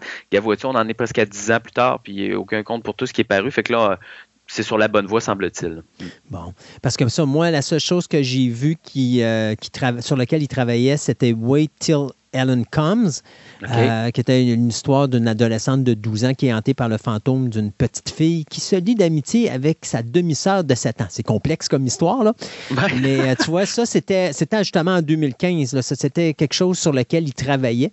Euh, mais tu vois, je ne sais pas si ça a été produit ou quoi que ce soit, mais moi, je vois rien d'autre qui a été fait au niveau des comptes, des comptes pour tous. Puis tranquille. Ouais. ouais puis même quand je marque des nouveaux projets, il n'y a rien qui sort pour le moment. Donc, euh, euh, c'est quand même triste de voir qu'il y a quelqu'un qui a acheté la compagnie, mais que finalement, il n'y a rien qui se produit. Est-ce que c'est parce qu'on a des problèmes avec la SODEC aussi, parce que veut, veut pas, Rock de Mer, c'est plus là. Ça peut peut-être, on recommence à la case départ et tout ça. Peut-être. Euh, peut-être. On ne sait pas. On ne sait pas. Lucas, merci beaucoup de, ben, ce tour, de ce tour de piste de, de la carrière de Rock de Mers. Ouais. Euh, un homme qui. Euh, écoutez. Euh, c'est le fun de parler de lui encore, là, comme ça. Là. Ben, je trouvais que quand tu m'as proposé l'idée de faire, puis tu me disais, écoute, Christophe, les fêtes de Noël s'en viennent, ça serait tellement le bon mm. moment pour en parler. Ben puis je disais, oui, effectivement, parce que c'est les fêtes qui vont s'en venir. je pense qu'il y a des films de, des contes pour tous qui passent encore à Ciné Cadeau à Télé-Québec. Ben oui. Ciné Cadeau depuis 35-40 ans que ça aussi ben oui, c'est un classique. Oui, c'est un classique et tu peux pas, tu peux pas, tu peux pas penser. Écoute, c'est simple. Quand tu écoutes Ciné Cadeau, c'est Astérix, c'est Tintin, c'est Lucky Luke et les contes pour tous. Et voilà. Euh, mais euh, euh, face à part, les contes pour tous sont probablement tous faits dans un coffret DVD, donc ça doit être accessible au monde? Ben oui, absolument. Fait que ça, on pourrait suggérer aux gens d'aller chercher leur copie DVD ou même Blu-ray, parce que je suis sûr qu'au Québec, on a évolué avec la technologie puis qu'on est rendu au Blu-ray, même si moi, je suis encore avec mes cassettes bêta et VHS dans mon sous-sol. Tu sais, je me dis tout le temps, si jamais ils arrêtent de passer ciné cadeau, au moins je les aurais tous à la maison. Tu sais, toutes les Astérix, Lucky Luke, Tintin, je les ai tous achetés en DVD. Fait que je les ai. Puis si un jour tout saute, moi, mon fils va pouvoir les voir. au moins, ben, c'est ça le plaisir. J'en parle souvent quand je fais de la radio, où est-ce que je dis au monde, euh, notamment, ils vont me dire Hey, c'est un film qu'on voit sur quel poste de streaming ben, présentement, sur aucun, mais tu sais, il existe encore une invention qui s'appelle le DVD et le Blu-ray. Oui, euh, exact. moi, c'est pas pour rien. J'ai une bibliothèque de films chez moi euh, très, grand, très remplie. J'ai plus de films chez moi qu'il y en a dans un club vidéo euh, qui existe encore. Là. Et il y a une raison pour ça. Quand je veux voir un film, là, ça me tente pas de commencer à niaiser, puis essayer de voir sur quel poste il est, puis chercher, puis là, de dire Ah, ça me tente de l'écouter, mais là, il passe sur aucun poste. Mm. Je l'ai chez moi, fait comme ça, je l'écoute. j'ai toutes les, les, versions possibles de la guerre des tucs ici, que ce soit la version 3D ou la version film de l'époque des, des, années 80 ou même même la version canadienne, anglaise ou américaine. Je ne me rappelle pas si c'était canadien, anglais ou c'était américain, mais en tout cas, que j'ai aussi là avec la suite de Doug ou, Stop the, ou Stop the War, Summer ou quelque chose. parce qu'ils ont fait une série de films avec ça. Là. Il eh bien, ça, je sais pas quoi. il en a fait un qui était l'hiver, puis ça, il en a fait un qui était l'été. Fait que ça, j'ai ça ici à la maison. Mais, tu sais, tu veux écouter quelque chose, plic, plouc, pouf, tu rentres ça dans le DVD ou dans le Blu-ray, tu écoutes ça. Et c'est encore mm. plus intéressant parce que quand tu as des enfants, puis que c'est la période des fêtes, et que tu veux te taper un film, tu n'as pas besoin de te demander, Moses d'affaires, y a-tu un poste qui va le passer? Est-ce que cette année, euh, Ciné Cadeau va passer la guerre des trucs ou ils ne passeront pas? S'ils ne passent pas, ben là, je suis dans le trouble. Je veux voir ce film-là avec mes enfants. Il est dans la bibliothèque, sors-les, mets-les dans le DVD, Assieds-toi avec tes kids, profite de ce moment-là avec en famille, toi, ton épouse ou ton, euh, ou ton conjoint, avec les deux, les, deux, trois ou quatre petits-enfants, ou celui qui est tout seul parce qu'il est chanceux, il n'a pas eu de frère ou de soeur, puis là, il profite de l'attention de ses parents à 200% Et puis, euh, sans oublier l'animal de compagnie, que ce soit le chien, le chat ou la tortue. Et puis, c'est juste pendant une heure et demie, deux heures de temps savourer un film en famille et relaxer et profiter de la période des fêtes qui est supposée être une période où on profite de, nous tous. Oui, c'est ça. Puis on prend le temps de, de, prendre le temps, justement, de, de, de se calmer un peu, de faire un bilan de son année qui vient de passer. Fait qu'on on, prend ça off. Mm. Puis, sais-tu quoi? Un moment mm. que je pourrais suggérer aux parents des fois de faire, c'est pendant le film, là, regardez, regardez pas le film. Faites juste tourner votre tête sur votre mm. droite ou sur votre gauche, puis regardez votre famille. Puis regardez la chance que vous avez d'avoir tous ces gens-là autour de vous. Eh oui, les yeux des enfants. Et eh, mon Dieu. Ça, ça c'est un ah. cadeau que personne. Non, tu sais, tu peux pas. Tu aurais ça sous le sapin de Noël, puis ça serait pas aussi le fun que juste prendre le temps de juste tourner ta tête, ne serait-ce que 30 secondes, puis de regarder tes enfants, regarder la télévision, puis regarder ton épouse à côté ou ton conjoint, puis de dire Hey, je suis au paradis. Au diable les problèmes monétaires, au diable les problèmes de ci ou les problèmes de ça, les problèmes de job. Vous avez le plus beau trésor à côté de vous. Et je pense que c'est ce que Rock Demers essayait de dire au monde quand il faisait ses films. C'est ben les tout petits, là, c'est votre héritage. Ben, mm. protégez-les le plus possible, puis savourez-les le plus possible parce qu'ils ne seront pas là tout le mm. temps. Ça grandit, ces petites choses-là. Ben oui, ça va tellement vite. Monsieur Lucas? Je te souhaite de joyeuses fêtes. Ben, toi aussi. Profite de ce temps. Ah, certain. Puis je suis sûr qu'on va s'en reparler l'année prochaine. Check bien ça. Tu sais comment je suis. Je suis tellement tannant. Je t'harcèle à toutes les semaines pour faire quelque chose. Il y a tout le temps une thématique qui va venir nous, euh, nous réunir. Ça, c'est sûr. hey, Lucas Jalbert, merci beaucoup. Puis on se dit à une prochaine fois. Bye bye. Salut.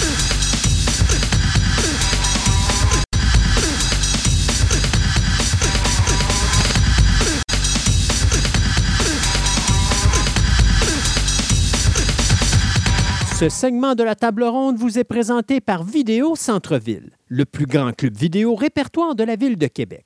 Avec ses quelques 50 000 films en inventaire, ce petit village de cinéphiles a su avec le temps s'adapter afin de résister à l'empire grandissant qu'est le streaming. En plus de ses films cultes rares et de ses grands classiques qui sont disponibles en DVD et même dans certains cas en cassette vidéo, Vidéo Centre-Ville possède le plus grand choix de bandes sonores de films en vinyle, ainsi que différents articles promotionnels reliés au domaine du cinéma, tels que des livres, des magazines, des figurines et plein d'autres surprises. Allez donc les rencontrer au 230 Marie de l'Incarnation à Québec ou encore rendez-vous sur leur site web au www.videocentreville.com et profitez de leur nouveau site transactionnel avec livraison disponible partout au Canada.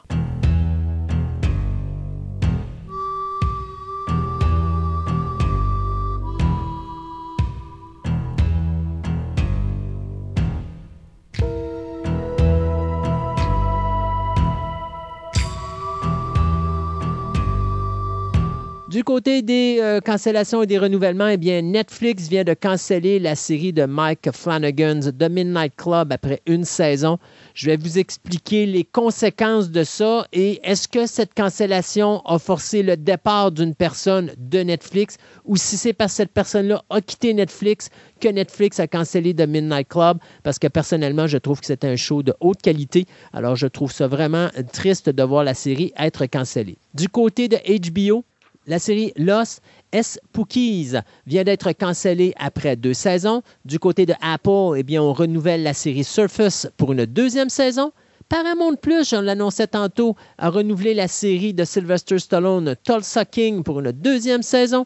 Du côté de Hulu, on vient de demander une deuxième saison à la série originale Tell Me Lies. Et finalement, Sky et AMC Plus viennent de renouveler euh, la série Gang of London pour une troisième saison. Du côté de, euh, Mandalorian, bien, on sait que la troisième saison va débuter le 1er mars sur Disney+. Du côté de HBO Max, on a annoncé que la deuxième saison de Pretty Little Liars Original Sins s'intitulera Pretty Little Liars Summer School. Et finalement, ABC euh, qui nous avait annoncé et signé avec le producteur David A. Kelly la série Avalon qui devait mettre en vedette Nivy Campbell et ça devait être pour la saison 2022-2023. Bien, on vient de tirer la plug sur le show. On a décidé que finalement, malgré le fait que le pilote et, les certains épisodes étaient déjà tournés, on a décidé qu'on ne les présenterait pas. Alors, il faut se rappeler que M. Kelly est quand même un gros morceau pour ABC. Je ne suis pas sûr que c'était une bonne décision. Il faudra voir plus tard ce qui va se passer dans les prochaines semaines. Mais Chicago Hope, The Practice, Ali McBeal, Boston Public, Monsieur Mercedes, Big Little Lies et Big Skies. Ça, c'est des, des shows que ce gars-là produit présentement ou qu'il a produit pour ABC. Fait que, tu sais, c'est le genre de gars qu'habituellement tu veux garder heureux. Fait que euh, je sais pas comment il va prendre cette, décision-là de canceller un show qui est en train de tourner, mais c'est terminé pour Avalon avec Nivy Campbell. Flanagan, qui nous a donné les séries de Hunting of Hill House, The Hunting of Blind Manor, qui a travaillé sur la série ou la mini-série Midnight Mass, qui vient de faire The Midnight Club et qui va nous donner sous peu The Fall of the House of Usher, bien, vient d'annoncer qu'il quitte Netflix pour s'en aller sur Amazon Studios. Donc, la game est la suivante. Est-ce que Mike Flanagan quitte Netflix pour Amazon Studios parce qu'il s'est fait canceller son show The Midnight Club ou est-ce que Netflix a cancellé The Midnight Club parce que Mike Flanagan a annoncé qu'il sacrait son camp de Netflix et qu'il avait signé pour Amazon Studios pour plusieurs années euh, pour réaliser plusieurs séries? Donc, je ne sais pas. Moi, ce que je sais, c'est. La poule ou l'œuf ou l'œuf ou la poule. Ouais, moi, ce que je sais, c'est que j'adore Flanagan. C'est quand même le gars qui est derrière euh, Doctor Sleep, qui est derrière Gerald's Game et une panoplie de choses incroyables. Ce gars-là a un don de faire des mises en scène qui sont tout simplement géniales. J'adore sa mise en scène, j'adore sa façon de travailler, surtout les romans de Stephen King. À chaque fois qu'il touche à du Stephen King, c'est de l'or en barre. Alors, Flanagan qui s'en va de Netflix, c'est un gros morceau qu'il perd Netflix et c'est un gros morceau que gagne Amazon Studio. On parlait de Daredevil Born Again. Eh bien, euh, Michael Gandolfini va se joindre à euh, Charlie Cox et Vincent D'Onofrio euh, dans la série, bien sûr, de 18 épisodes Daredevil Born Again qui va passer en 2024 sur les ondes de Disney+. On sait que la production va euh, avoir lieu pas mal durant toute l'année 2023. donc, on ne sait pas c'est quoi le rôle de Jen Dolphini, mais ce qu'on sait cependant, c'est que l'actrice Deborah Ann Wolf, qui faisait Karen, ben, vient d'annoncer, elle, que pour le moment, personne n'est entré en contact avec elle. Ce qu'elle veut dire, c'est qu'il y a de fortes chances qu'elle ne soit pas là et que le partner de euh, Matt Murdock soit pas là non plus. Mais une chose est sûre, ça va être à surveiller parce que ça, c'est le cœur du show. S'ils sont pas là, ouais. Eh, en tout cas, j'ai peur. Ben, tu sais, dans She-Hulk, il avait euh, comme teasé le fait qu'il changeait de ville. Il n'était plus à New York, il s'en allait ailleurs c'est peut-être ça qui va aller là-dedans. Même dans les bandes dessinées, il a déjà fait ça. Mais moi, je trouve que c'est un mauvais move de, mettre tout de côté. Ils veulent se séparer de du show de Netflix. oui. D'ailleurs, le changement de costume aussi est là. Ah! Fait Non, c'était ça le cadre des, des, l'histoire. Enfin. Mm. Hey, on va parler Picard, parce que la troisième ben série Picard, euh, ou la troisième saison de Picard présentement, c'est pas juste une fin pour Star Trek The Next Generation, mais on veut honorer également Deep Space Nine et Voyager. Alors, on a dit qu'on allait se ramasser sur Deep Space Nine à un moment ou à un autre, revoir un petit peu euh, différents des personnages, parce qu'il semble qu'en arrière-fond de la troisième, ce sera, euh, la troisième saison, ce sera la guerre avec les Dominions.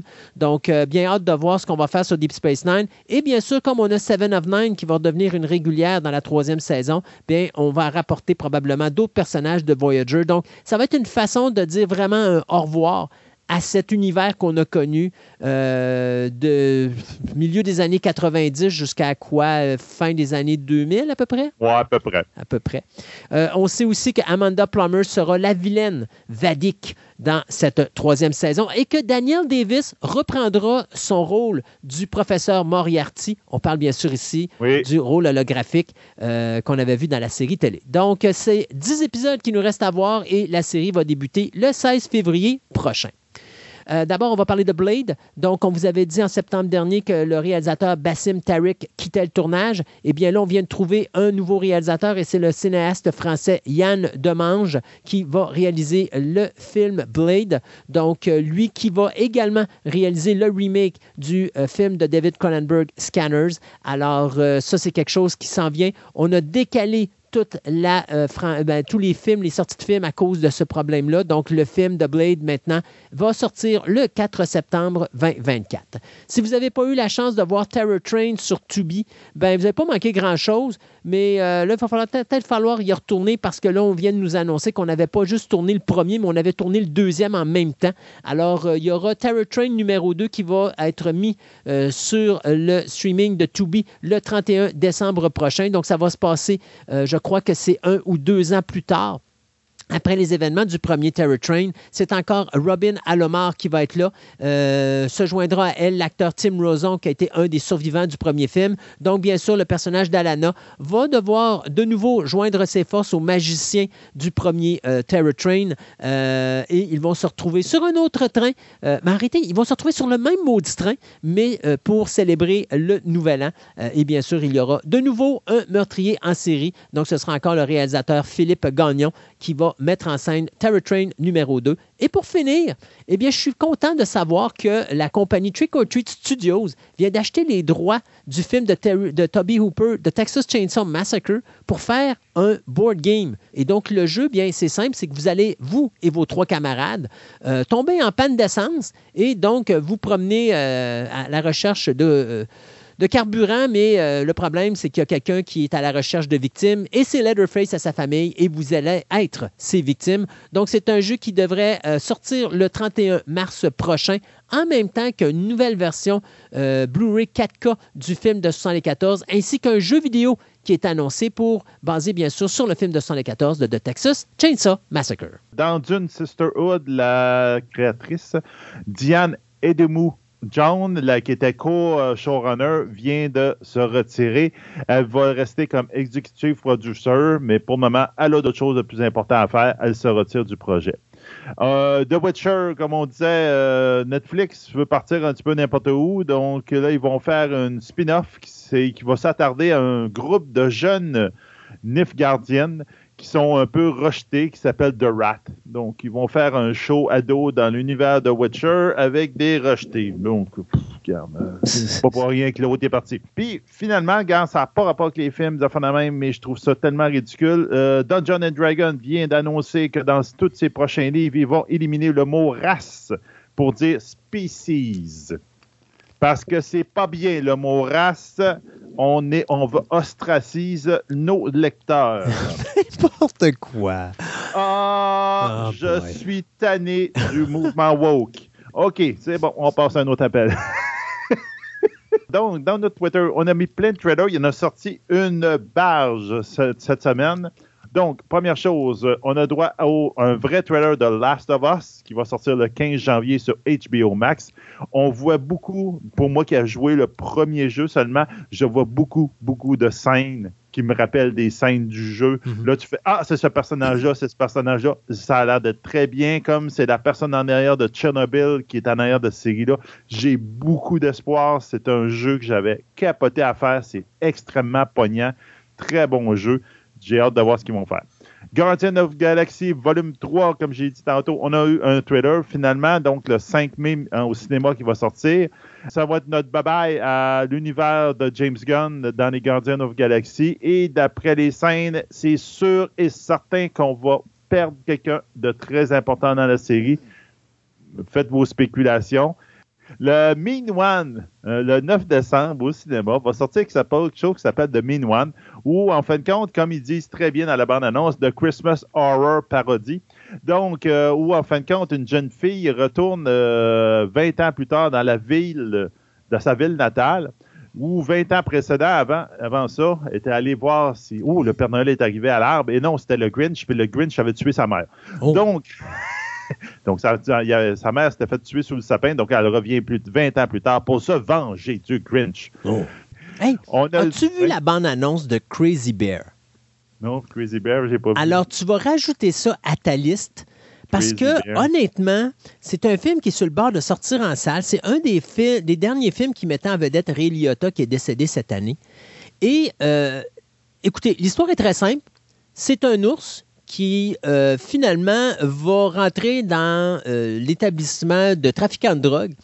Et ben disons qu'il aime bien sniffer la drogue. Ce qui fait qu'à un moment donné, tu as du monde qui se retrouve confronté à un ours qui est complètement drogué et il y a des séquences qui sont juste totalement hilarantes. C'est vraiment un mélange entre un film d'horreur et une comédie satirique. C'est déjà mis sur notre Twitter. OK. Après ça, je dois aussi à Hot School, qui est sorti déjà sur Netflix le 2, décembre. Donc, allez le voir, c'est pour ceux qui sont intéressés. Euh, donc, dans un monde ravagé par un virus qui se propage par la communication verbale, OK. Euh, un linguiste est immunisé à ce virus, ben, il se fait poursuivre par plein de monde parce qu'il est immunisé. Donc, regarde, euh, j'ai vu des commentaires passer, le monde trouvait que c'était bien. OK. OK, peut-être qu'ils ont réussi à vendre l'idée d'un virus qui se transmet par la parole, en tout cas on l'a dit tantôt, Indiana Jones et The Dial of Destiny. Donc, c'est le titre officiel qui va sortir le 30 juin au cinéma. Donc, on a droit à un teaser parce qu'on n'a aucune idée c'est quoi l'histoire ou quoi que ce soit, mais on a des, plein de belles scènes. Puis, Indiana Jones est bien vieilli là-dedans. La technologie s'en vient de plus en plus impressionnante. C'est et surtout, en tout cas, de ce qu'on voit, Harrison Ford n'a pas l'impression d'être un char rouillé qui perd ses morceaux pendant qu'il se déplace. Mission Impossible 7 Dead Reckoning, Part 1. Donc, on a en juillet 2023, on va avoir droit à Mission Impossible 7, mais le premier de deux. Oui, parce que le huitième, le huitième sort l'année prochaine. Oui, mais le huitième, ça va être le 7. En tout cas, vous voyez de parler, ça va être le 7 Part 2. Ah bon. Donc, euh, c'est ça. Moi aussi, ça m'a étonné. C'est vraiment marqué Part 1. J'ai fait, OK, ils ont divisé le film en deux. Donc, hmm. on va avoir un cliffhanger à la fin pour ceux qui aiment ça et ceux qui n'aiment pas ça. Transformer, The Rise of the Beast. Donc, le, qui va sortir le juin 2023. J'ai aucune idée vraiment ce que ça va, cette, histoire-là, mais on sait une chose, que c'était une suite, une sequel à Bumblebee. Hmm. On oublie les autres films qui ont été faits précédemment. Et on va voir les Autobots, les Decepticons, les Maximal et les Predacons, donc hmm. ceux de Beast War qui vont s'intégrer. Donc, probablement qu'il va y avoir une histoire de, voyage dans le temps ou je ne sais pas trop quoi. En tout cas, on verra. Ça, on verra bien. Euh, pour ceux, nos auditeurs européens, et peut-être qui attendent ça avec une brique fanale, je ne sais pas, The Night of Zodiac, qui va sortir quelque part en 2023. On a droit à un teaser de ce film qui va être adapté euh, au cinéma avec des vrais acteurs, le look a l'air intéressant, mais bon, je ne sais pas. Euh, ça, c'est vraiment pour nos auditeurs. Ça a, plus ou moins fonctionné en, Amérique ou au, Canada, mais en Europe, ça a été euh, c'est sacro-saint comme euh, un, un animé japonais. Donc, on verra bien. Je vous ai mis aussi ce que Christophe vous a parlé, le trailer, ben, teaser de Barbie qui va sortir en juillet 2023, un autre en juillet. Et finalement, comme je l'ai dit tantôt, je vous ai rajouté Crazy Bear. Euh, hey, un dernier que je vais vous parler, ça n'a pas rapport avec un film ou quoi que ce soit, mais c'était trop drôle. Je voulais, voulais que je vous partage ça. The Wall of Tank. Wall of Tank, c'est un jeu PVP qui font beaucoup de. On avait parlé qu'on avait parlé des jeux au début des chroniques de, jeux dans, dans, le podcast. Ben, ils font des activités spéciales pour Noël, comme des missions spéciales, un peu ridicules. Je pense qu'ils se battent contre des, euh, bonhommes de neige euh, démoniaques. Mais là, ils ont décidé de faire une pub pour ça et ils ont pris Arnold Schwarzenegger et Mila Vovovich oh. pour faire cette pub-là, qui, au bout de la ligne, commence un peu comme un trailer de jeu de film d'action, vous avez même, et qui finit un peu en quasiment un conte de Noël à la Polar Express. tu vois même le billet d'or du Polar Express, puis c'est Schwarzenegger qui punch dedans, un peu qu'il faisait dans le film. En tout cas, c'est cute. Et j'ai l'impression que c'est deux acteurs qui ont l'air de s'être amusés comme des petits fous pour dire Regarde, on va vous faire quelque chose de déjanté, amusez-vous, puis ils se sont amusés. Donc, euh, j'ai bien hâte de. C'est quand même une belle pub à aller voir, même si vous ne jouez pas vos jeux, vous allez très bien vous amuser avec ça. Donc, c'est tout. Merci beaucoup, Sébastien. Merci à vous, les auditeurs, d'être avec nous. Euh, merci beaucoup de votre encouragement. Et puis, on se dit à la prochaine édition de Fantastica.